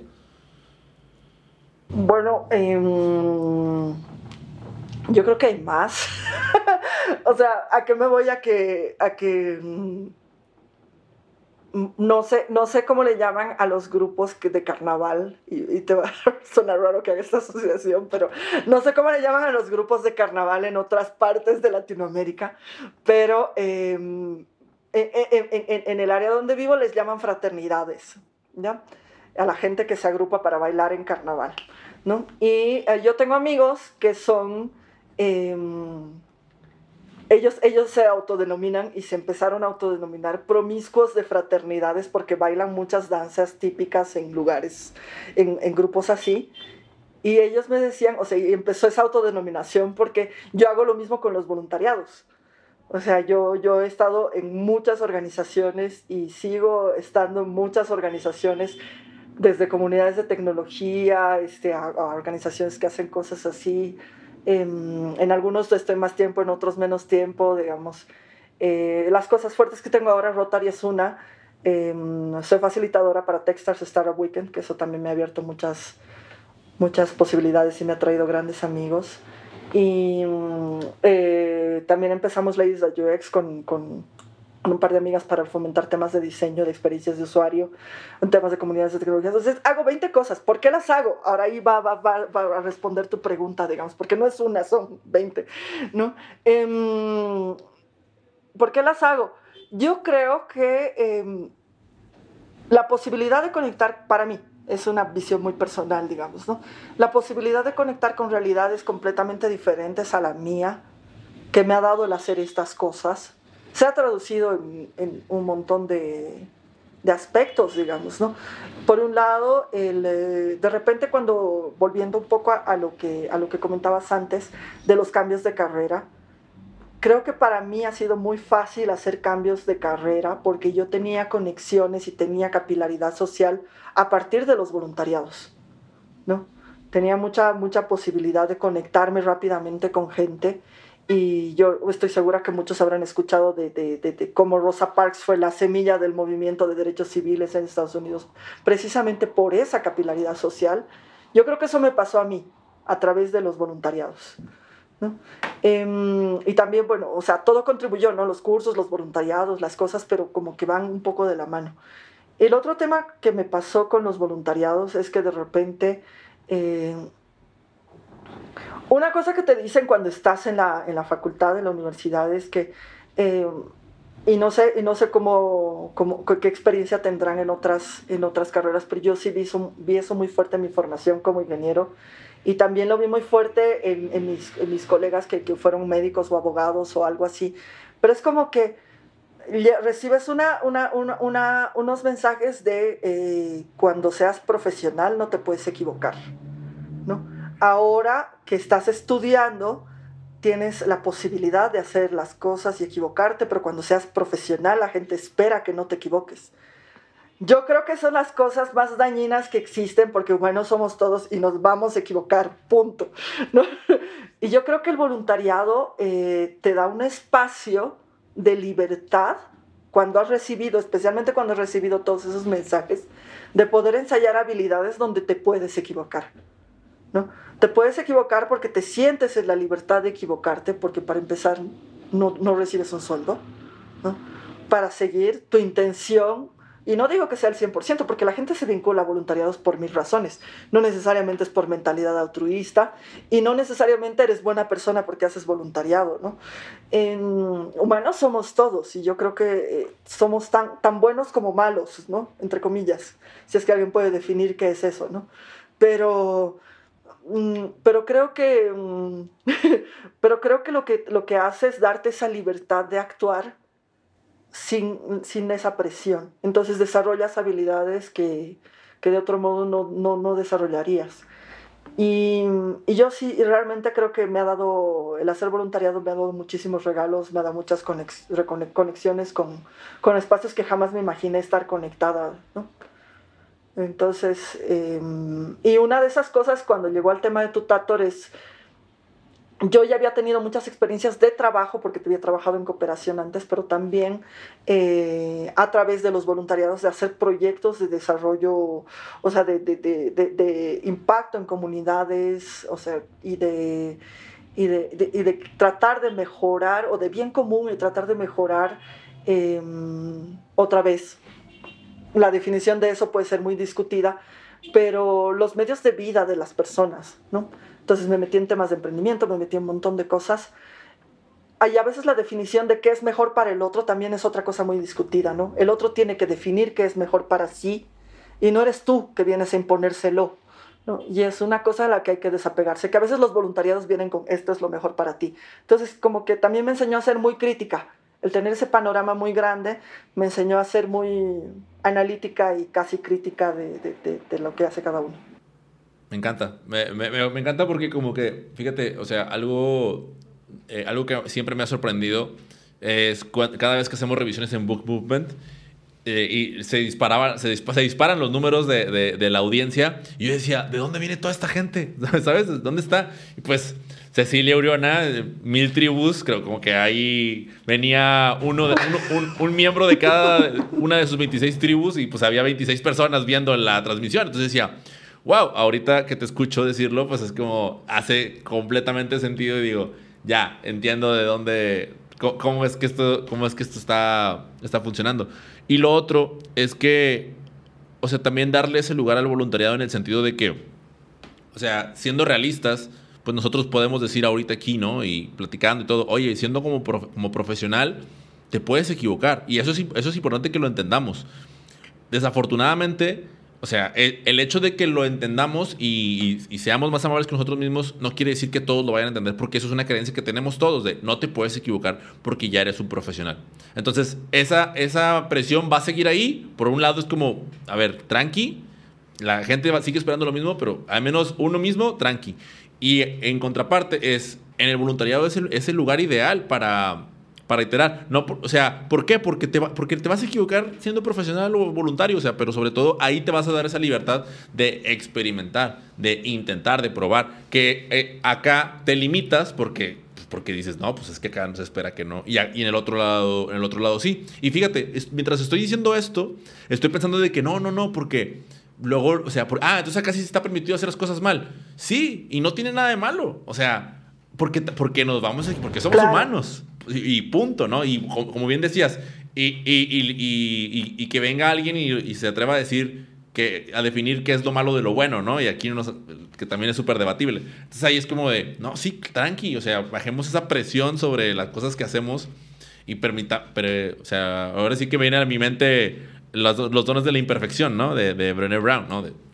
dejemos que aprendamos, abracemos esa parte de nosotros que, que es la parte, que es la, la, contraparte a la que siempre queremos aislar o, o, llevar hacia otra parte, hacia otro lado, perdón. Eh, Ceci, ahora, eh, había algo, hubo un comentario y, no, no, quiero decirlo tan textual porque no, no, voy a decir que lo hayas dicho tú así, pero, pero igual ahorita tú me, me podrás poner en contexto. En una de las revisiones que hicimos y cambiando un poquito drástico del tema, saliendo uno de las personas y yéndonos a la parte de, de en donde también laboras, que, eh, que, es en la parte de inteligencia artificial. En una ocasión, eh, que me parece que te escuché a ti mencionar que la mayoría de los avances que hay hoy en día en esta área, eh, la, la primera parte en donde siempre se prueba es en el tema militar y en el tema, me parece que es de salud. Entonces, no sé si estoy, si fueron estos dos que dijiste, ¿verdad? Sí, fui yo, fui, fui yo y fueron esos dos. No digo que sea el 100% de las veces y no necesariamente es cierto solo para inteligencia artificial. Digo, eh, el desarrollo de tecnología eh, típicamente se hace primero para la milicia y luego para la salud y después recién bajar electrónica de consumo. Bueno, cuando yo, yo te escuché decir eso y, y quedé, o sea, me, me, marcó, ¿no? Me marcó de, wow. Tiempo después, en, eh, en, mi algoritmo, quizás también te escuchó, y me, me, bueno, mi algoritmo de mi celular, no el mío, ¿verdad? Sería raro que yo tuviera algoritmo. Eh, me empezó a mostrar unos, unos videos de, de, de militares eh, utilizando cierto equipo tipo, tipo Iron Man, ¿no? En el mar, ¿no? O sea, donde vuelan, se desplazan, van y vienen, y, yo me quedé, wow, y inmediatamente he recordado, ¿no? O sea, he recordado lo, lo, lo, que, lo que has contado. Después he visto los avances, eh, robots bailando, o sea, en términos generales de tecnología, y eh, creo que hay, hay avances impresionantes en, ese sentido. Y te decía al, al inicio de esta entrevista que, que creo que hay hay muchas cosas que, por ejemplo, en este podcast nunca hemos hablado, nunca hemos platicado y, con las cuales me gustaría conversar de la manera más humana posible para tratar de comprender un poquitito más de cómo esto está implícito en nuestra vida diaria. Porque me parece que las revisiones, y, aquí aprovecho para invitar a la gente a que vaya a ver las revisiones que hizo Ceci en el Book Movement, el libro de Big Nine, hizo también el, de Data, Data Feminist, fue el otro que también revisaste, me parece. Vayan a verlo porque están, están increíbles, Eso es, esa es la razón por la, forma en la que nos conocimos y ahorita estamos platicando. Pero, o sea, ¿podrías por favor como platicarnos un poquito a los mortales, a los que no somos de tecnología, ¿Cómo es que está esto? Este, ¿Cómo podríamos empezar a, entenderlo un poquito mejor desde tu perspectiva, claro? Pues claro que sí, mira, o sea, un poco iba esa reflexión de, primero se fabrica para la milicia y luego para la salud. Em, creo que hay que analizarlo un poco por partes, ¿no? Esto ha sido muy cierto durante generaciones y sigue siendo muy cierto en términos de hardware. ¿A qué me voy? A todas lo que es eh, la máquina donde funcionan todas aquellas aplicaciones de software, incluyendo la inteligencia artificial, em, durante mucho tiempo fue la base del desarrollo tecnológico. No es así más. ¿no? Ahora necesitamos eh, y dependemos mucho más de aplicaciones de software y, que de hardware. ¿no? Em, y, pero ¿por qué primero la milicia? ¿no? Primero la milicia porque eh, por alguna razón los grandes contratos van por ahí los desarrollos raros y los, y los requerimientos interesantes eh, que son caros, ¿no? Lamentablemente a veces se nos ocurren en settings de conflicto, ¿no? O sea, en, espacios donde hay conflicto y aquellos que tienen plata para financiar ese conflicto, ¿no? Eh, me animaría a decir que Latinoamérica está como fuera de eso. Yo no sé si hay un país de Latinoamérica que tiene plata como para... Hay, ¿no? Que, que hacen desarrollos propios, pero poco, muy poco en comparación a otros, ¿no? Y, eh, y, ahora que creo que lo hemos vivido muy de primera mano en todo lo que ha pasado en tema farmacéutico, en salud, por ejemplo, inclusive en tema de desarrollo de, de, tecnología eh, no farmacéutica, me refiero a tecnología médica, em, en salud ha sido abismal a partir de la necesidad eh, pues imprevisible que tuvimos con, con la pandemia, ¿no? Entonces creo que todas esas cosas, y me tocó también verlas de primera mano porque yo estudié ingeniería en una escuela militar. Tengo todavía vínculos vivos, bastante vivos con, con, con, la vida militar. Eh, más, más de amistad que otra cosa, porque en realidad no trabajo hace muchos años. Y uno de mis primeros trabajos fue un hospital militar. Entonces tuve que vi las dos cosas juntas y, y, y, sí, la verdad es que también el tiempo que tuve en medicina, yo muchas cosas que había visto en medicina funcionando y, y corriendo perfectamente en los inicios de mi carrera, después me tocó verlas en, en la electrónica de consumo. ¿no? Entonces, eh, y ahí va un poco mi, mi, afirmación. Pero ya en términos de inteligencia artificial creo que es súper interesante verlo porque eh, creo que sí tenemos esta idea como en nube, así como lo vimos en algún lugar, de que la inteligencia artificial está en todas partes en nuestra vida, pero así como para poder puntualizarla muy exactamente dónde está, creo que eh, no siempre es tan fácil, ¿no? Para quien no está metido en el rubro. Y creo que es importante saberlo, o sea, por saberlo porque también está cambiando la forma en la que tomamos decisiones y la está cambiando cotidianamente, ¿no? La está cambiando a través de eh, nuestros teléfonos, me animaría a decir principalmente, porque todos nosotros estamos utilizando eh, cosas que están desarrolladas con inteligencia artificial. Cada vez que abrimos el teléfono y de repente eh, estás tratando de eh, conseguir una dirección porque te perdiste y Google Maps además te sugiere los tres cafés y cuatro restaurantes que están en los alrededores que podrían gustarte. que, que, para serte sincera, a mí la primera, o sea, bueno, no la, o sea, durante mucho tiempo como que me molestó, ¿no? Y fue, me siento invadida en mi privacidad porque tú sabes de mis gustos más de lo que, de lo que yo misma sé, ¿no? y... Y, y, y, por otro lado, o sea, no sé, de repente estás abriendo tu, tu correo para escribir un, un, un o sea, tu, tu, tu, correo electrónico para escribirle a alguien, o inclusive, bueno, las aplicaciones de mensajería no tanto, pero los teclados predictivos sí, y empiezan a sugerirte las cosas que quieres decir, ¿no? Y en muchos casos es, ok, sí es eso, lamentablemente cada vez más frecuente sí, sí es eso, ¿no? Y hay cosas que son muy específicas de tu trabajo, de, de, de, los espacios donde te desenvuelves que tal vez no, no están tan ahí, ¿no? Pero eh, damos más información de la que queremos a veces. Creo que no somos tan conscientes de toda la información que proporcionamos. Y ahí me voy a ir quizás a un tema un poco más, o sea, el tema de privacidad de datos es un tema que se ha discutido muchísimo si deberíamos o no deberíamos compartir esa data y si deberíamos o no deberíamos estar en la libertad de decidir si compartimos esa data o no. Y si estamos a ese nivel de discusiones, porque definitivamente de repente los estados ya no son tan potentes, ya hay cosas más arriba de los estados eh, en ese tipo de regulación, ¿no? Y tenemos grandes compañías haciendo uso de nuestra data, ¿no? Que más allá de que, o sea, vayamos a poner es un calificativo moral que creo que no corresponde, creo que hay que reconocerlo como una realidad, es la realidad de la que vivimos. ¿No? Y se han hecho cosas muy evidentes hace ya algún tiempo, eh, el tema del escándalo de Cambridge Analytica, que el mundo entero se enteró. Hubieron otros escándalos parecidos en varias campañas electorales en varios lugares eh, sobre el uso de los datos y el tema de propaganda personalizada so, por ese mismo uso de datos, inclusive fake news. Todo el tema de fake news es una cosa de, de noticias falsas que es muy, muy fuerte, ¿no? Y es muy muy eh, para tomarnos, o sea, para ponernos en contexto de cómo nosotros tenemos que alterar la forma en la que consideramos las cosas y lo que ello que consideramos cierto y lo que no. Estoy segura que varios han visto los, los, los videos de deepfake donde hacen hablar a algún presidente alguna cosa particular y parece que ese video es real, ¿no?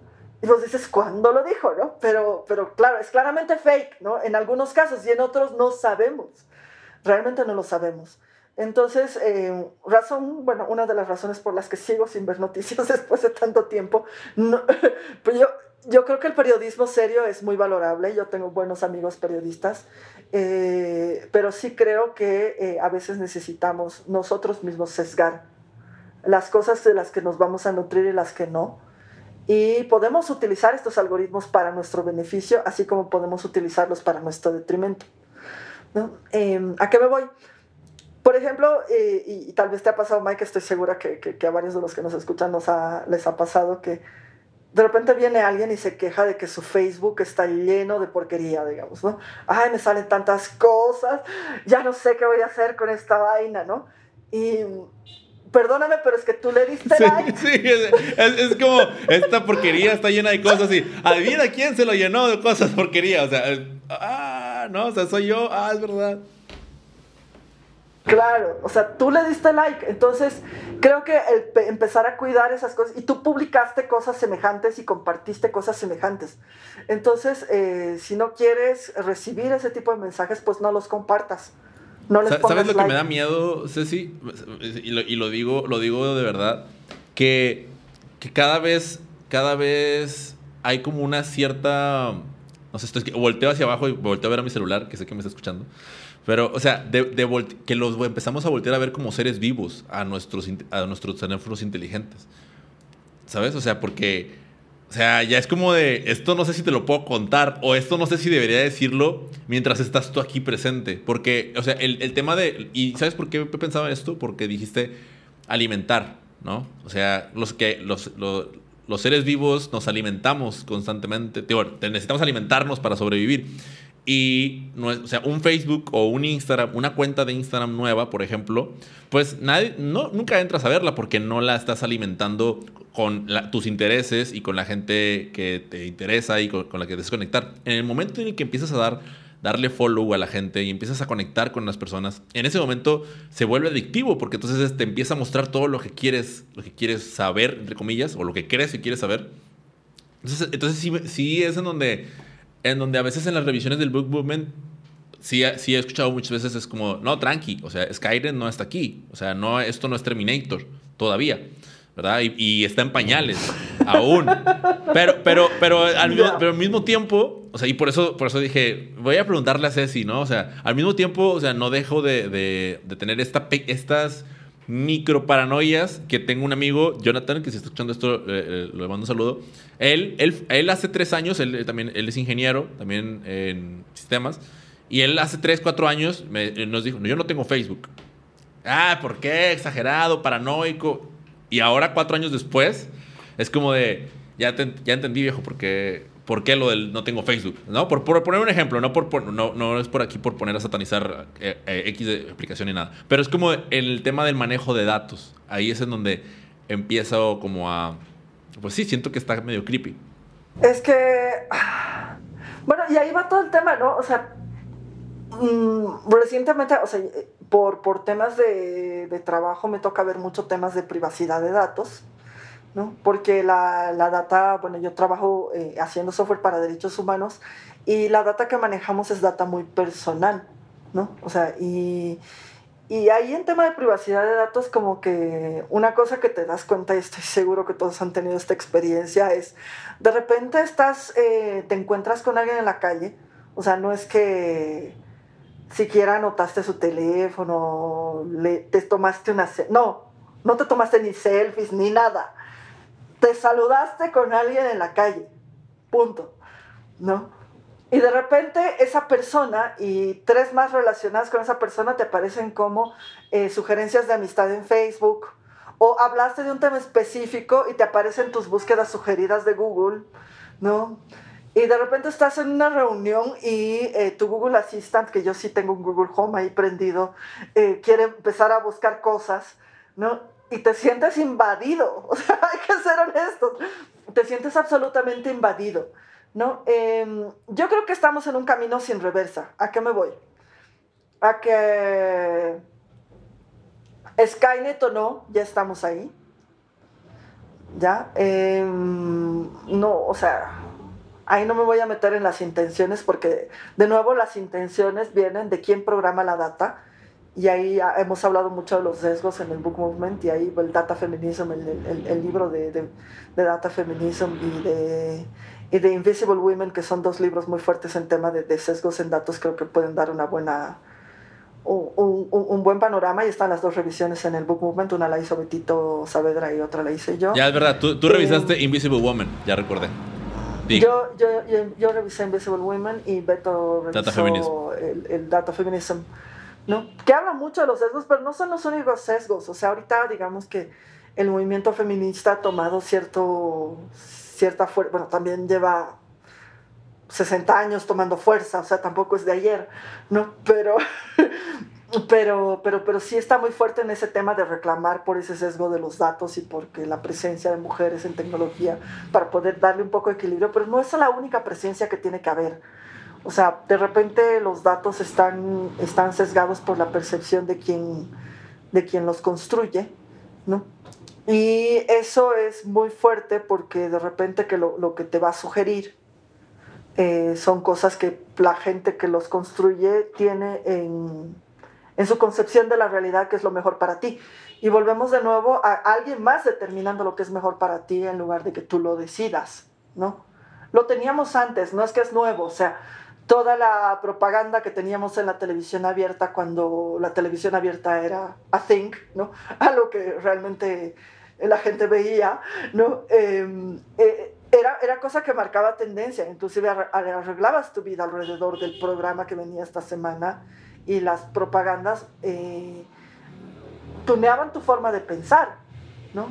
Eh, moldeaban las cosas que querías comprar, el juguete que querías para tus para ti o para tus hijos, este, el lugar a donde querías ir a comer, etcétera. O sea, no es nuevo. Yo, yo quiero poner ahí, a su paréntesis de un ejemplo que se me viene a la mente. Yo no soy taekwondoí gracias a que los Power Rangers los pasaban a las 7 de la noche, ¿sabes?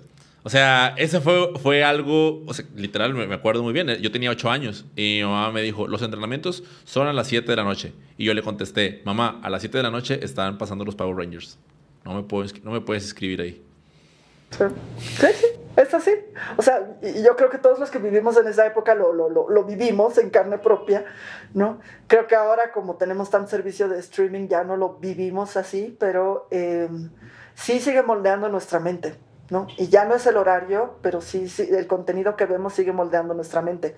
Entonces yo creo que ahí tenemos que ser mucho más activos en tomar la decisión porque el problema no es de la inteligencia artificial, o, porque la, la, tecnología es amoral, es como el dinero, ¿no? El dinero eh, va a hacer lo que tú le digas, la tecnología va a hacer lo que tú le digas. Entonces, si vos le das data como para que te muestre cosas que te construyan, porque YouTube igual te las va a mostrar, ¿no?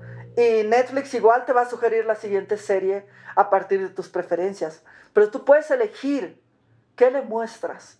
Y ahí, bueno, volviendo a lo que decías de, de Jonathan, que te decía que, bueno, él no tiene Facebook, yo creo que la otra cosa que hay que tener muy en cuenta es que social media is media, ¿no?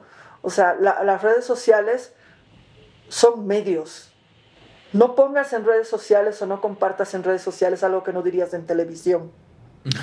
me, encanta, sí, me encanta. Entonces, eh, ¿y por qué? Porque, porque la, la, red va a tomar tu personalidad como eso, te va a mostrar hacia otros como eso, ¿no? Más allá de que tú seas o no seas, creo que eh, estamos en un momento en el que, bueno, y eso no es tampoco, tampoco es nuevo, pero tus futuros empleadores, las escuelas a las que apliques para formarte luego, todos van a ver tus perfiles de social media para saber quién eres, ¿no? Y si lo que ven es odio, es eh, separatividad, es... Em, ya ni siquiera banalidad, no, no me animaría a decir eso, pero si lo que ven son cosas que tú, son solo una parte de ti, porque no es que no las tengamos todos, las tenemos todos, pero son solo una parte de ti, pero si eso es lo único que compartes, o eso es lo más grande de lo que compartes, eh, la percepción del otro queda muy sesgada. Puedes tener muchas más cosas dentro tuyo que si no se muestran, entonces no, no, no hay forma de enterarse. Entonces, de nuevo, no, no, no, pongas nada en social media que no lo dirías en televisión, porque eso va a ser tu cara de presentación para cualquier cosa, oportunidad que venga en el futuro. Y nunca sabes las oportunidades que se te presentan, o sea, nunca sabes las cosas que van a venir en tu camino para, para moldear tu vida y tal vez tengas una idea de que para allá voy y de repente hay otro camino más interesante que se te presenta en medio. Totalmente. Y, y, fíjate, ahorita que, que justo estamos hablando de los sesgos, o sea, para entenderlo también y comprenderlo en el sentido de que yo sé que, que, este programa se, o sea, tiene mis sesgos en el momento en el que yo digo, a mí me gustaría conversar por aquí porque creo que esto es lo que es. Entonces, es, mi percepción, ¿no? O sea, y yo no lo estoy haciendo con malas intenciones, ¿no? O sea, yo, lo estoy haciendo con las mejores intenciones. También hay que comprender eh, que esto, a la hora de programar, a la hora de diseñar, pues, o sea, está siendo diseñado y elaborado por seres humanos que en su mayoría buscan el beneficio de las personas. Claro, también hay que decirlo, hay, un, hay una gran cantidad de personas que también están pensando en términos de profit, en términos de dinero, y ahí es en donde pues el, asunto como que se cruza, ¿no? Y, a veces no, lo que es bueno para unos y lo, que beneficia a unos perjudica a otros, ¿no? Pues como, como ley de vida. Pero, pero sí como regresándonos un poquito, es tratar de entender eso para, para no caer en la satanización porque sí, sino, en el, sino tratar de comprender. A mí me decían hace, hace dos días en una charla con, una amiga, con Tati, también le mando un saludo si está escuchando esto, me decía, oye, estábamos hablando de lo que compartíamos en redes sociales. Entonces me decía, oye, entonces ahora con lo que me cuentas, como que ya le piensas más en, en, compartir, no sé, los memes o compartir tal video que te, que te da risa.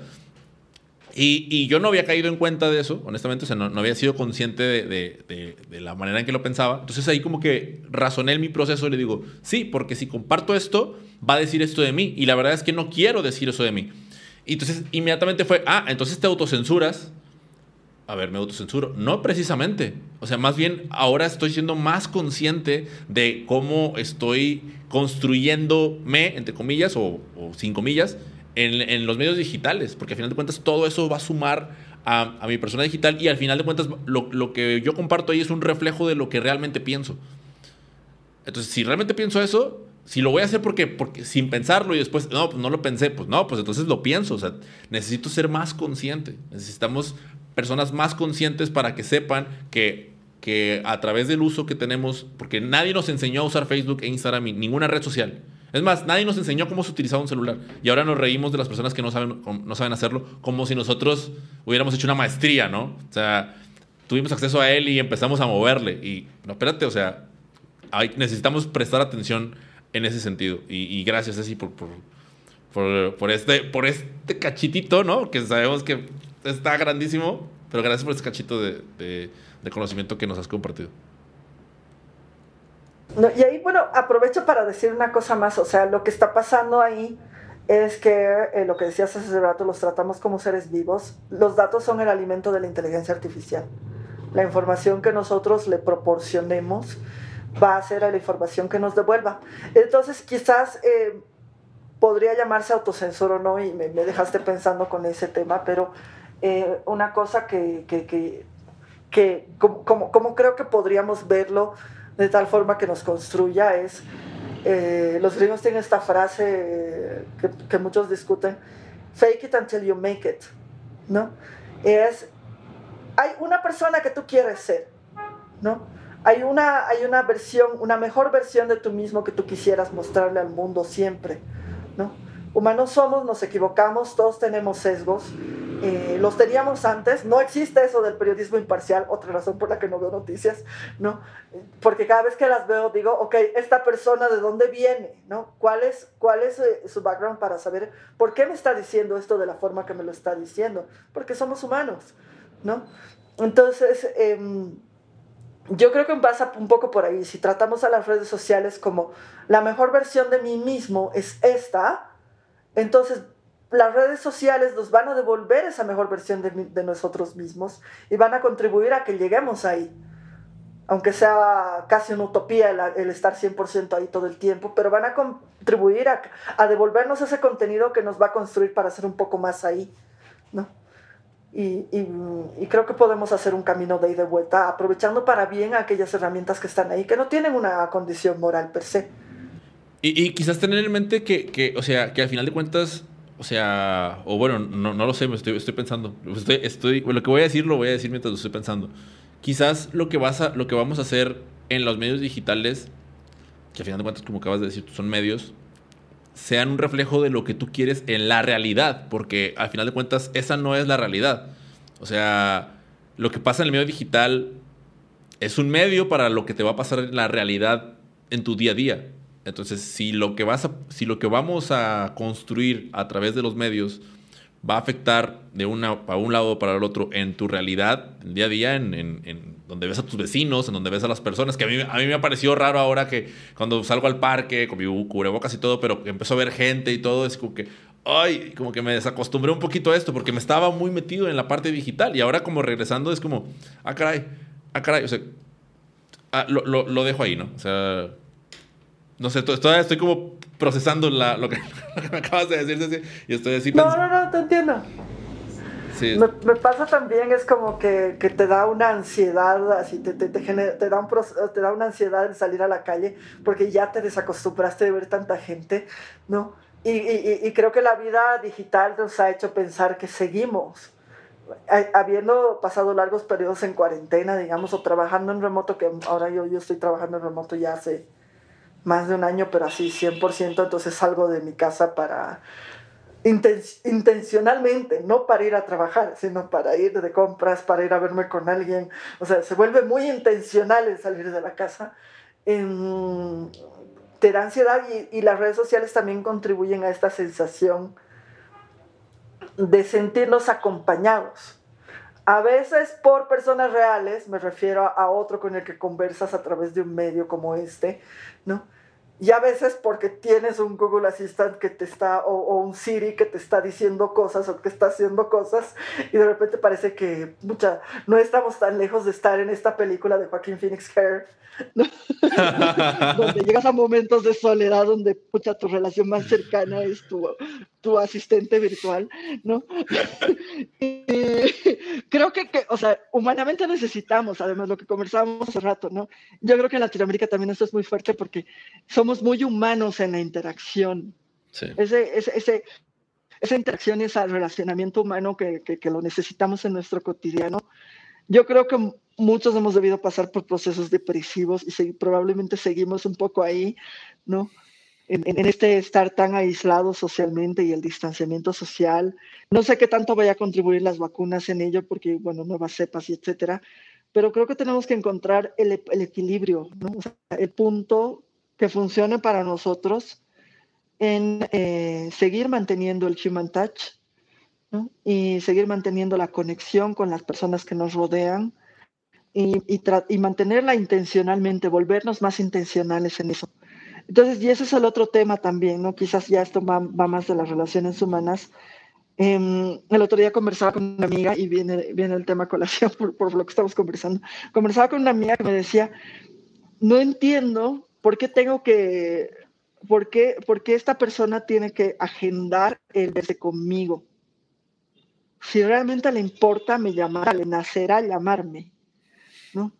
Y yo digo, o sea, francamente, en el mundo en el que vivimos, eh, yo creo que un acto de amor es ponerlo en tu calendario. Sí, totalmente.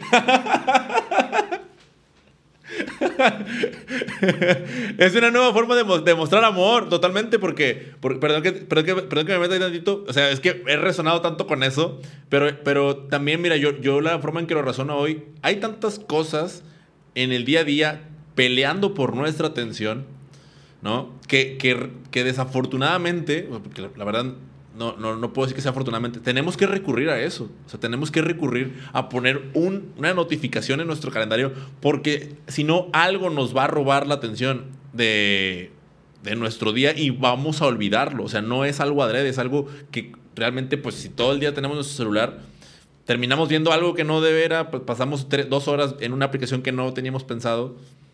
O sea, Qué, qué, qué, buena manera de. qué buena manera de definirlos, de verdad. Sí, sí, y, ahí va más, un poco más, construyendo un poco más, ¿no? O sea, si tu familia o tus amigos te reclaman porque no estás ahí, que es lo que me pasa con total honestidad y transparencia, a mí me pasa muy a menudo, es porque eh, quizás la forma en que tú puedes hacer algo más por eso es ponerlo en tu calendario. Decir, ok, este día voy a hablar un poco más con esta persona porque realmente quiero mostrarle que me importa y tal vez ahorita por las 500 cosas que demandan mi atención no puedo, ¿no? parece que no tengo el tiempo, pero si yo me hago el tiempo y, pongo, no sé, 15 minutos para textear a alguien, eh, se puede hacer, ¿no? y ser un poco más conscientes e intencionales en eso que antes nos salía natural y que ahora es mucho más necesario, porque sí, efectivamente, o sea, si tu trabajo no demanda que salgas a la calle, pues difícilmente lo harás. O sea, lo haces con, con cosas muy puntuales. Wow, me, ha encantado, me ha encantado y, esa parte de la intencionalidad también lo relaciono con, con lo, lo, anterior que decías y era donde hace ratito estaba con, con ahí con el hámster a todo lo que da, también de, de la intencionalidad de, de, cuidar, de cuidarnos individualmente, ¿no? Este autocuidado, de estar consciente de lo, de lo que hacemos y demás, pero sin olvidar de ser intencionales también en lo colectivo, de, de conectar con la gente, de hacer cosas, de, de ser voluntario, de estar haciendo, tratar de hacer una especie de balance, y, y, pero siempre con intención, y no como de repente pasan tres meses y no sabes, terminas en un lugar en el que no deseabas porque no tomaste, no, no te detuviste a tomar las decisiones. Y, es, y, y, conecto con la receta, ¿no? O sea, con hacer la receta. Es que es bien aburrido planear. Pues sí, pero desafortunadamente si no planeas tú, terminas en los planes de alguien más, ¿no? O sea, no sé, como que todo está ahí medio... Toda, la, toda mi cabeza se están ahí conectando unas cosas con otras de toda esta, de toda esta charla. Sí, sí bueno, y ahí la tecnología puede ayudar. Ahí me, me remito a, a Vander de Platzi. Se lo escuché en, en, en una conversación en Clubhouse él hablaba de una aplicación que se llama Fabric, que eh, lo que hace es hacerte esos reminders de recordatorios de hay tal persona con la que no has conectado en tanto tiempo, entonces háblale. ¿no? Eh, súper, súper interesante porque creo que necesitamos, o sea, podemos usar la tecnología para que nos ayuden estas cosas que son tan humanas, ¿no? Sí, sí, sí, sí, sí, porque justo empezamos la conversación hablando de, del Google Calendar, ¿no? De, oye, yo pongo el, o sea, pero, pero fue una decisión consciente. O sea, yo la hice, yo la puse ahí y eh, la Ceci del pasado se la está mandando a la Ceci del futuro porque sabemos que a Ceci del futuro se le puede olvidar. Ahí te va. Ceci, Ceci del futuro, aquí te va de una vez la. Eh, mira, Ceci, lo último que quería, que quería conversar contigo es este artículo en donde, en donde comentas acerca de de tu review de fin de año, ¿no? Eh, y, lo conecto con, con, lo que justo Fabiola, en la entrevista también ella, ella me decía que como que lo resumía en una palabra, o sea, para ella una palabra hacia su fin de año. Pero, pero la forma en la que tú has, has desglosado en el artículo la, estos, como estos tips para, para ir yo lo he visto como esas, esas preguntas, no, no, lo, no lo pusiste en forma de pregunta o, quizás sí, no lo recuerdo, pero así como, como una estructura que, que, te ayuda, le ayuda al que la lea a cerrar su año. Pero también eh, conversábamos antes de empezar a grabar que eso ya tiene, fue hace cinco, cuatro o cinco años que tú publicaste esto. Y lo primero que, que razonó en mi cabeza, dije, quiero saber cómo lo hace Cecilia hoy actualmente. Entonces, eh, en ese proceso de retrospectiva, no sé si nos, pudieras compartir cómo es que Cecilia Oriona, eh, la cocinera, eh, ingeniera, contadora, voluntaria, hace un, review de, su año cuando, cuando este cierra. Incluso me encantaría escuchar el de este año pasado, que fue un año de locos para todos. Creo que lo que pasó el año pasado que básicamente me animaría a decir casi para la humanidad fue delete, ¿no? delete en qué sentido? Porque, o sea, yo te digo, muchas cosas maravillosas, gracias Dios, me pasaron el año pasado en términos de oportunidades y de, posibilidad de seguir trabajando y seguir haciendo proyectos y de seguir eh, adentrándome más, digamos, ¿no? En, en, las cosas que estábamos haciendo. Eh, pues en, en, varios lugares, ¿no? Entonces como que me hizo sentirme muy cerca de, de amigos al otro lado del mundo, de, de, de, gente con la que trabajo al otro lado del mundo, en Medio Oriente, por ejemplo, ¿no?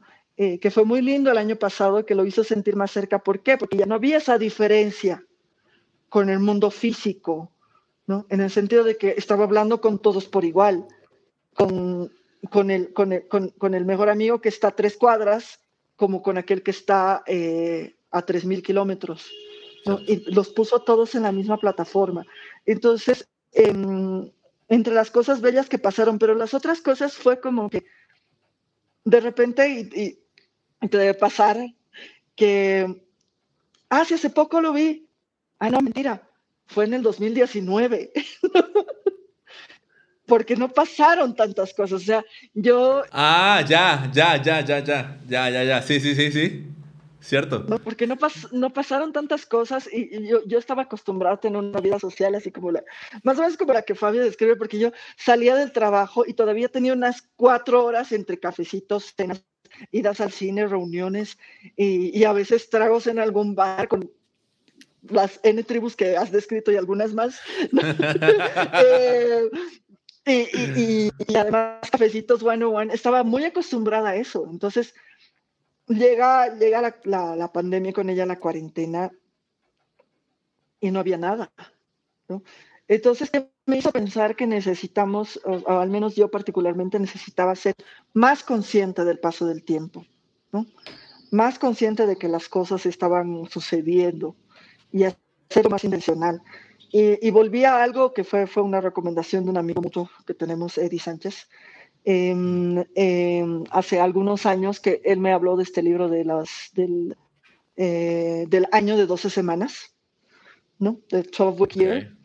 Y em, que yo como que, o sea, lo había leído muy el vuelo y dije, ah, sí, sí, un trimestre, digamos, ¿no?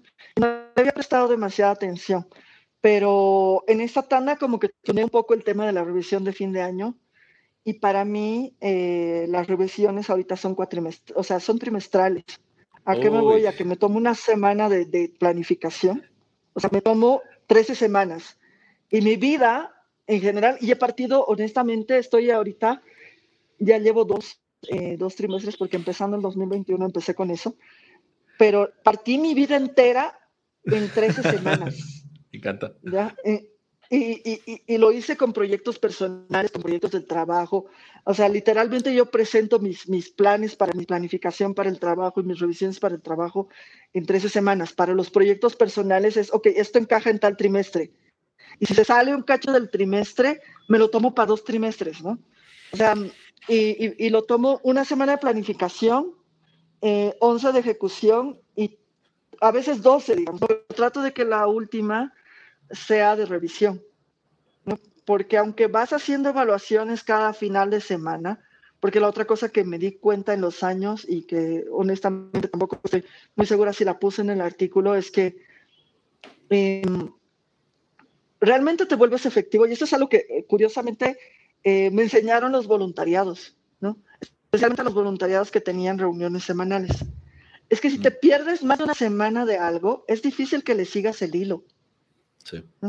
O sea, las, las, frecuencias mayores como que no terminan de funcionar. Nosotros funcionamos en siete, no sé por qué, ¿no?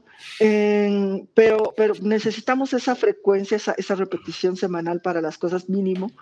Y creo que esa retrospectiva, y teníamos esta discusión de trabajo mucho porque, bueno, eh, es proyectos de software lo que doy. Ahí hay mucha metodología ágil y estas revisiones y retrospectivas constantes que te dice el Scrum que tienes que hacer.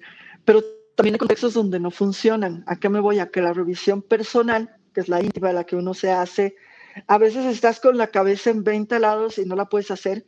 Y por eso también eh, cuando hablabas del tema del lápiz y el papel y el, y el, y el carbón que se convierte en diamante, eh, yo uso lápiz, ya no lo uso tanto como cuando escribí ese artículo, pero lo que sí uso muchísimo y me enamoré, eh, gracias a un tío mío que es arquitecto, mi tío Lucho, saludos a mi tío Lucho, que me regaló mi primera pluma fuente, mi primer tiralíneas.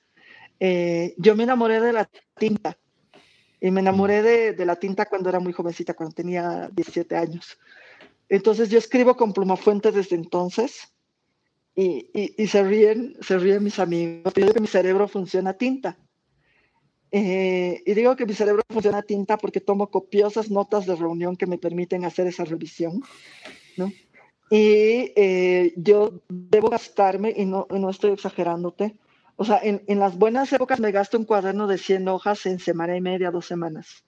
Y en las malas épocas me gasto ese mismo cuaderno de 100 hojas, o sea, cuando no tomo notas, quiero decir, estoy tan distraída que no tomo notas, eh, me gasto ese cuaderno de 100 hojas en un mes y medio, digamos.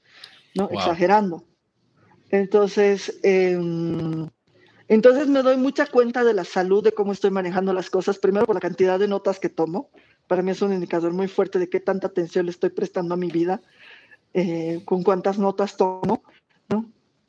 La segunda cosa, estos de los trackers en, en papel, me sirve mucho, porque por decirte, eh, en la rutina de la mañana, yo sé que la consistencia es una de las cosas que más me cuesta. Justo esta mañana veía un video de, de Asian Efficiency, que es un podcast también de productividad de hace varios años, ¿no? Y ellos eh, eh, decían que em, el tema de la consistencia es uno de los que más te cuesta, y es verdad. O sea, yo particularmente eh, creo que los hábitos son de las cosas que más me cuestan porque soy así tan, tan tan, tan, tan polifacética, digamos, es que las cosas nuevas y brillantes siempre me llamarán la atención. Entonces, necesito algo que me ancle. Y ese algo es mi pluma y mi, y mi cuaderno. Entonces, es también por eso que tomo notas de reunión, porque sé que si no estoy tomando notas, estoy pensando en cualquier otra cosa y no estoy en el momento presente. Es mi herramienta de mindfulness. ¿No? Y em, al tomar esa nota, eh, me permite hacer esa revisión. Hago algunos tracks a veces, otras veces no tanto. Siempre trato de quedarme con eh, las cosas que quisiera, o sea, que creo que podría ser diferente. No necesariamente es mejor, valga la clase, ¿no? O sea, a veces eh, lo que es mm. mejor para una cosa es peor para otra, ¿no? Pero aquellas cosas en las que quisiera experimentar una diferente forma de hacer, como lo que te decía ahorita, el adaptar los procesos, hace, el adaptar los procesos a cómo funciona mi vida y el adaptar mi rutina de cocina y tener las largas horas de cocinar, cuando también puedo poner en esa larga hora de cocinar a grupo de amigos de reunión para sentir que estoy haciendo más que solo cocinar, digamos, O, eh, o algo así, ¿no? O sea, encontrar cómo adaptar las cosas a mi vida y no a lo que te dice la receta o a lo que te dicen los demás que deberías hacer. Y, va un poco más por ahí. mis revisiones van mucho al fine tuning y con los equipos lo mismo.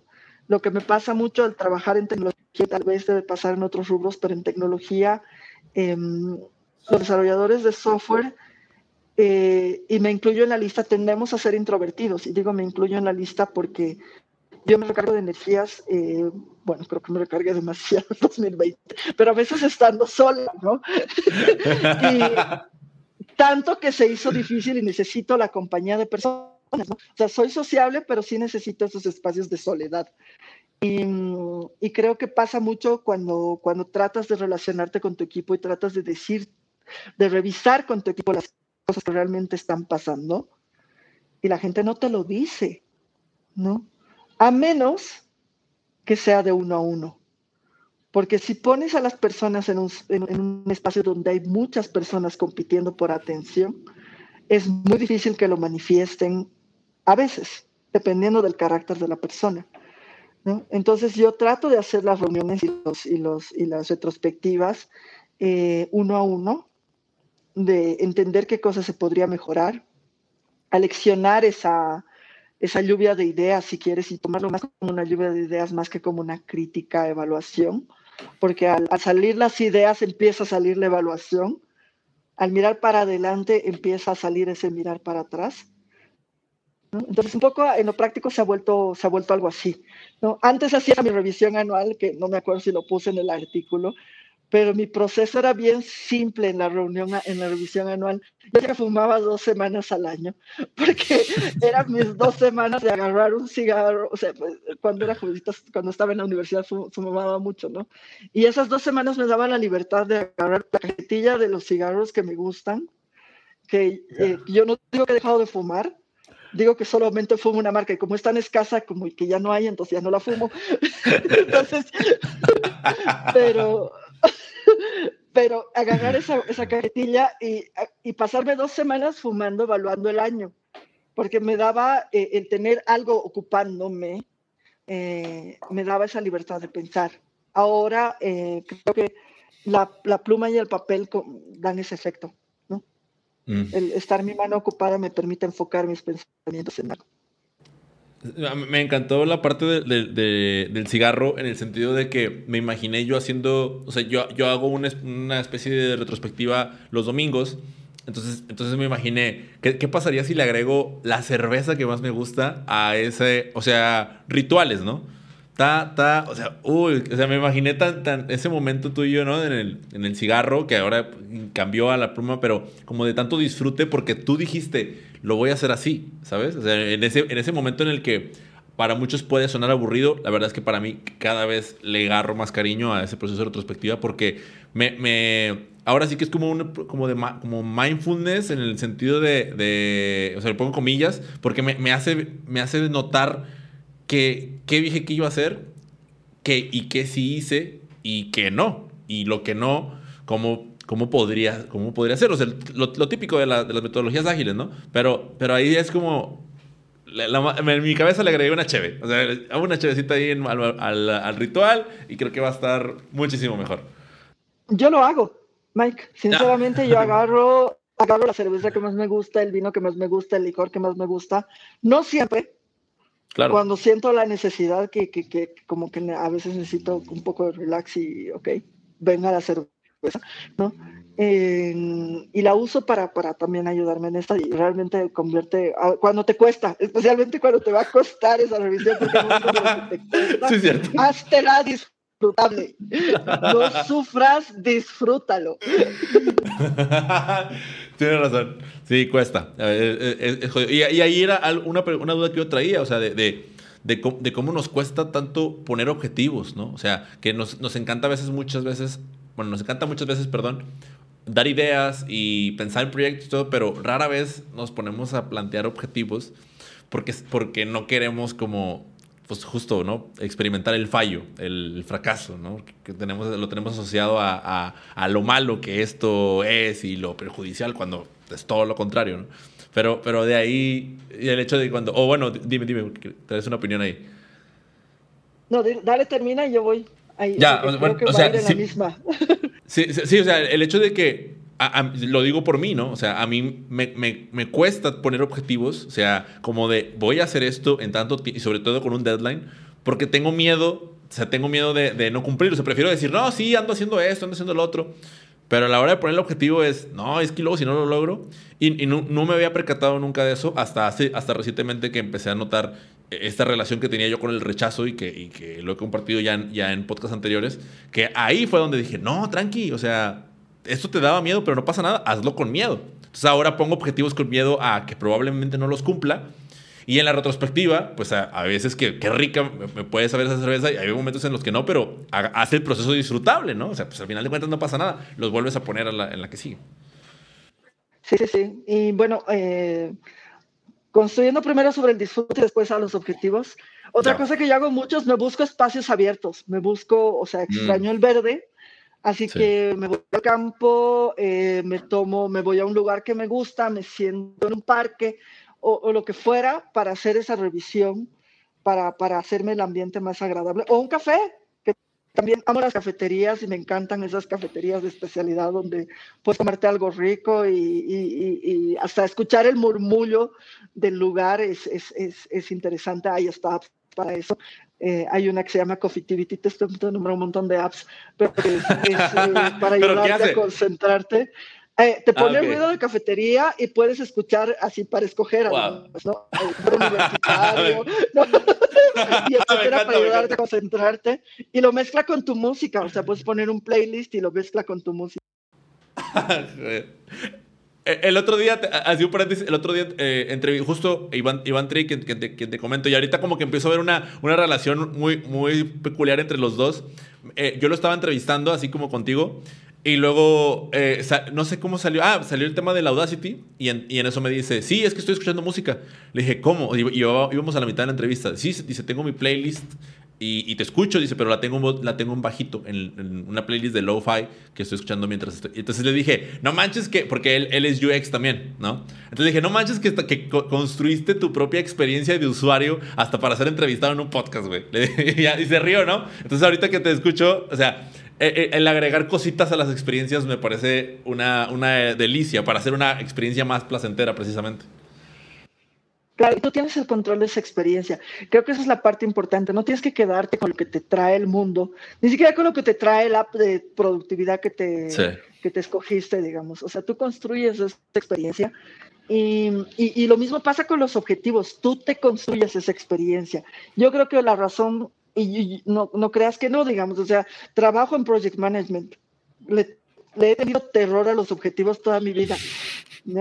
Y, terror eh, peor porque además soy uh, accountable por esos objetivos. ¿no? O sea, yo soy la responsable de que esos objetivos se cumplan. ¿ya? ¿Y, y, qué significa eso? Eh, creo que la, paz mental me la dio, eh, me la dio un libro que leí hace años, se llama eh, The Now Habit, el, el, hábito de la hora, em, de eh, Neil Fiore, que es un doctor en psicología. Un libro de productividad que yo digo debería ser mucho más popular de lo que realmente fue.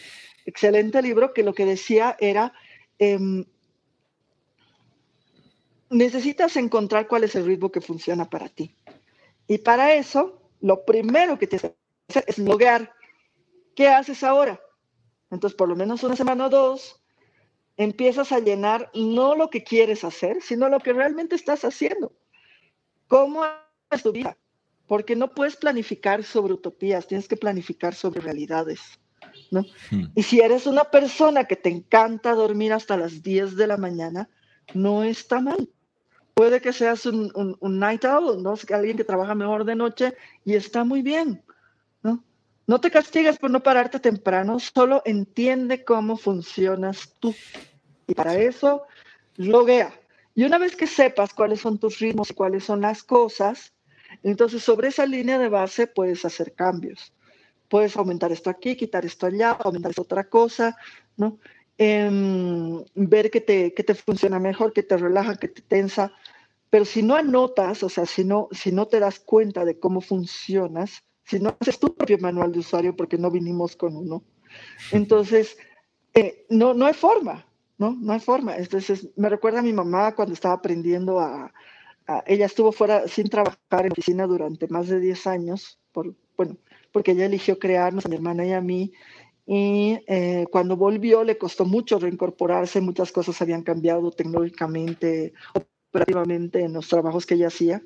Y ella fue gerente de auditoría de, de una firma durante muchos años después de eso, pero cuando recién se reincorporó era aprender a usar el correo, aprender a usar todo de nuevo, ¿no? Porque ella había dejado las cosas en la calculadora financiera y volvió a Excel, PowerPoint, correo electrónico, Facebook. O sea, fue muy fuerte, digamos. Y, y, ella agarraba un cuaderno y anotaba todo. El icono al que tengo que poner y poner acá. Y es lo mismo que tenemos nosotros que hacer para loguear las cosas. ¿no? Me lo recordó un amigo, eh, Gonzalo Galleguillo, recién de Aplícate. Es una startup que está haciendo cosas con... Eh, ayudando a pymes a precisamente organizarse y él me decía, ok, para planificar necesitas data, sí, porque necesitas saber si estás produciendo algo, cuánto consumes de materiales, cuánto tiempo te toma, cuánto, etcétera, ¿no? Y, y, puedes ponerte objetivos muy lindos, pero mientras no sepas cómo funcionas en la realidad, tu planificación jamás saldrá. Entonces, parte de, de, lo que yo aprendí también viendo a otros es cuándo tienes que planificar para ti, obsérvate tú, cuándo tienes que planificar para otros, observa a tu equipo. Entonces, eh, es chistoso, pero parte de mi trabajo es observar a cada uno de, de, de, de mis, colegas, de mis compañeros de equipo, que eh, cuando ellos estiman, ¿cómo estiman? ¿Y cuál es su margen de error al estimar? Entonces ya sé que uno me va a decir dos semanas cuando en realidad es semana y media y otro me va a decir dos semanas y en realidad son cuatro. ¿no? y, y, y, claro, y eso te ayuda a hacer un poco mejor, mejor de planificación porque la planificación tiene que ser sobre realidades. Es, es como cuando, le, cuando, dices, ¿cuántos, no sé, cuántos sprint points te va a tomar esa tarea? Y luego, no sé, te dice, ocho. Y tú dices, ¿ocho? ¿No? O sea, y es, es, como, es la manera en que lo percibe él. O sea, y es, pero debería de ser cinco, pero ok, ocho. ¿no? Pero pues tienes que observar a tu equipo, justamente, porque no, no son tú, ni viceversa.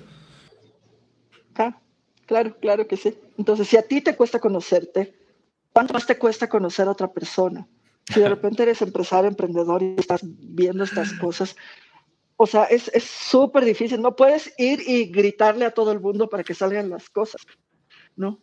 No va a funcionar. Cada quien tiene su ritmo diferente, tienes que conocer ese ritmo y tienes que conocer el tuyo también, ¿no?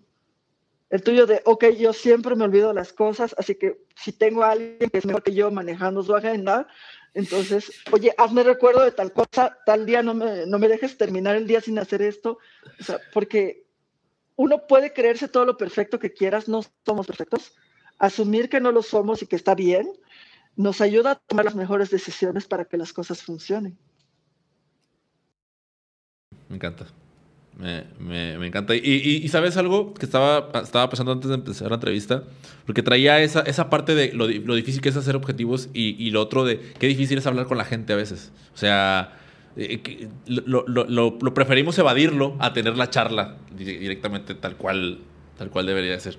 Pero bueno, Ceci, ya, ya, ya no, no, te voy a tomar más tiempo. Eh, hay últimas tres preguntas. Con lo, ya, no, ya no armamos, más bien con esto cerramos. Es una nueva sección que acabo de armar para el programa.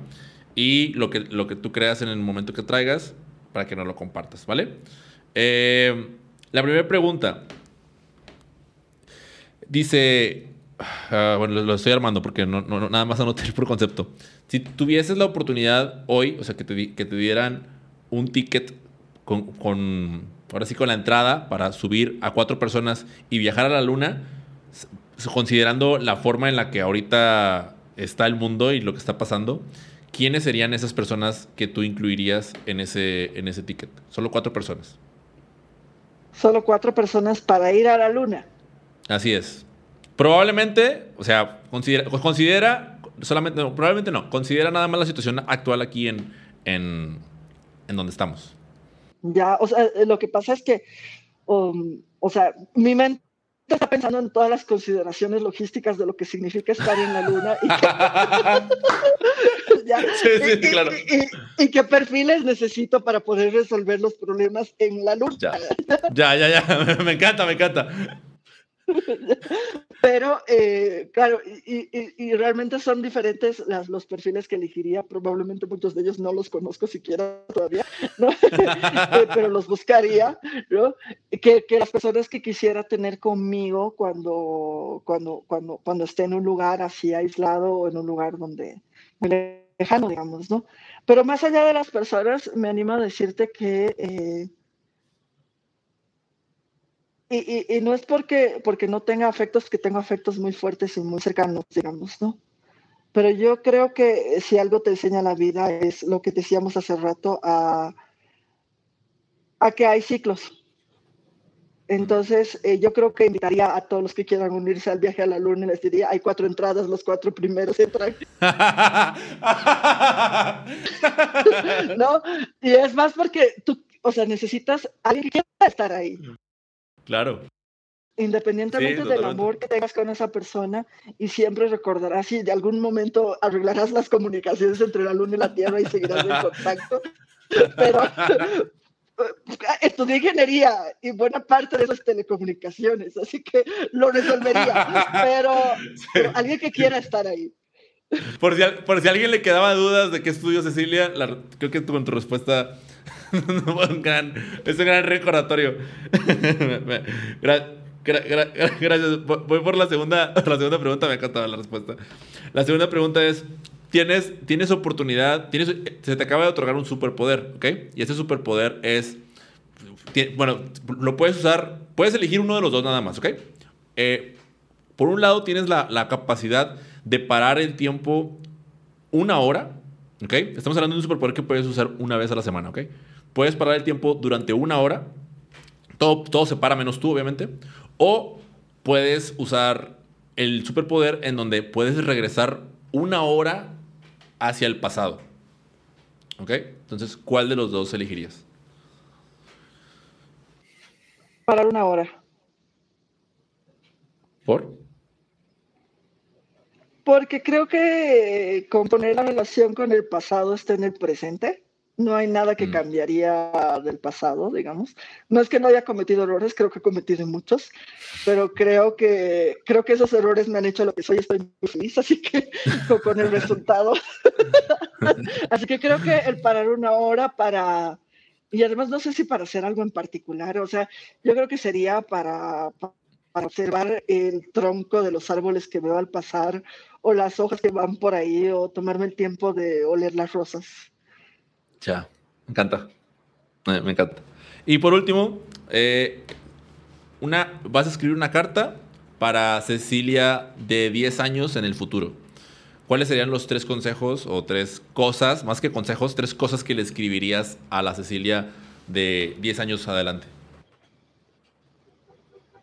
a la Cecilia de 10 años adelante. Va. Quizás le diría, pucha, si no lo has resuelto hasta ahora, por favor recuerda que tu cuerpo es la máquina que te permite hacer todo lo que haces. Así que cuídala, ¿no? y mm, que eh, las personas son las que le dan riqueza a la vida, así que cuida esas relaciones. ¿Cuántos consejos eran? Tres, tres, falta uno. Falta uno. Y. Mucha, no sé, estoy entre. Sigue escribiendo y comparte todo lo que haces. O sea, comparte más, publica más, digamos, no, no sé. Estoy por ahí. Ya. ya. muchas gracias. Gracias y, en general gracias por todo, por, por, esta conversación. La, la he disfrutado muchísimo, de verdad, y sé que la gente que está escuchando esto también la va a disfrutar, va a disfrutar igual. Y, pues nada, espero, tener la oportunidad de conocerte en persona no, en un futuro no muy lejano.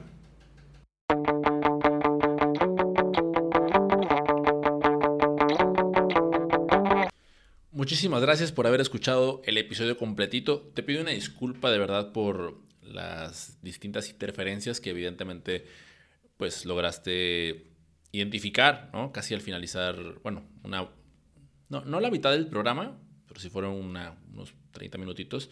Espero que no haya intervenido en, en haber seguido disfrutando de la conversación con Cecilia. Y bueno, pues ya sabes, son problemas que a veces tenemos con el Internet. Sin embargo, eso no quita que la conversación, sí o no, estuvo bastante buena. Yo por mi parte me llevo muchos aprendizajes y como siempre eh, me, te invito a que continuemos la conversación eh, dentro de la comunidad de Sin Dirección. Somos personas que al final de cuentas estamos buscando y estamos tratando de aprender de cómo, de cómo otras personas llevan a cabo su toma de decisiones para de esa manera eh, llevar el aprendizaje a nuestra vida y a nuestra propia toma. Así que te espero, te espero en arroba sin .mx en Instagram o bien puedes escribirme un correo a hola arroba sin .mx. Estaré contentísimo de, de leerte, de escucharte por allá, de verte incluso, ¿no? Por allá te estaré esperando.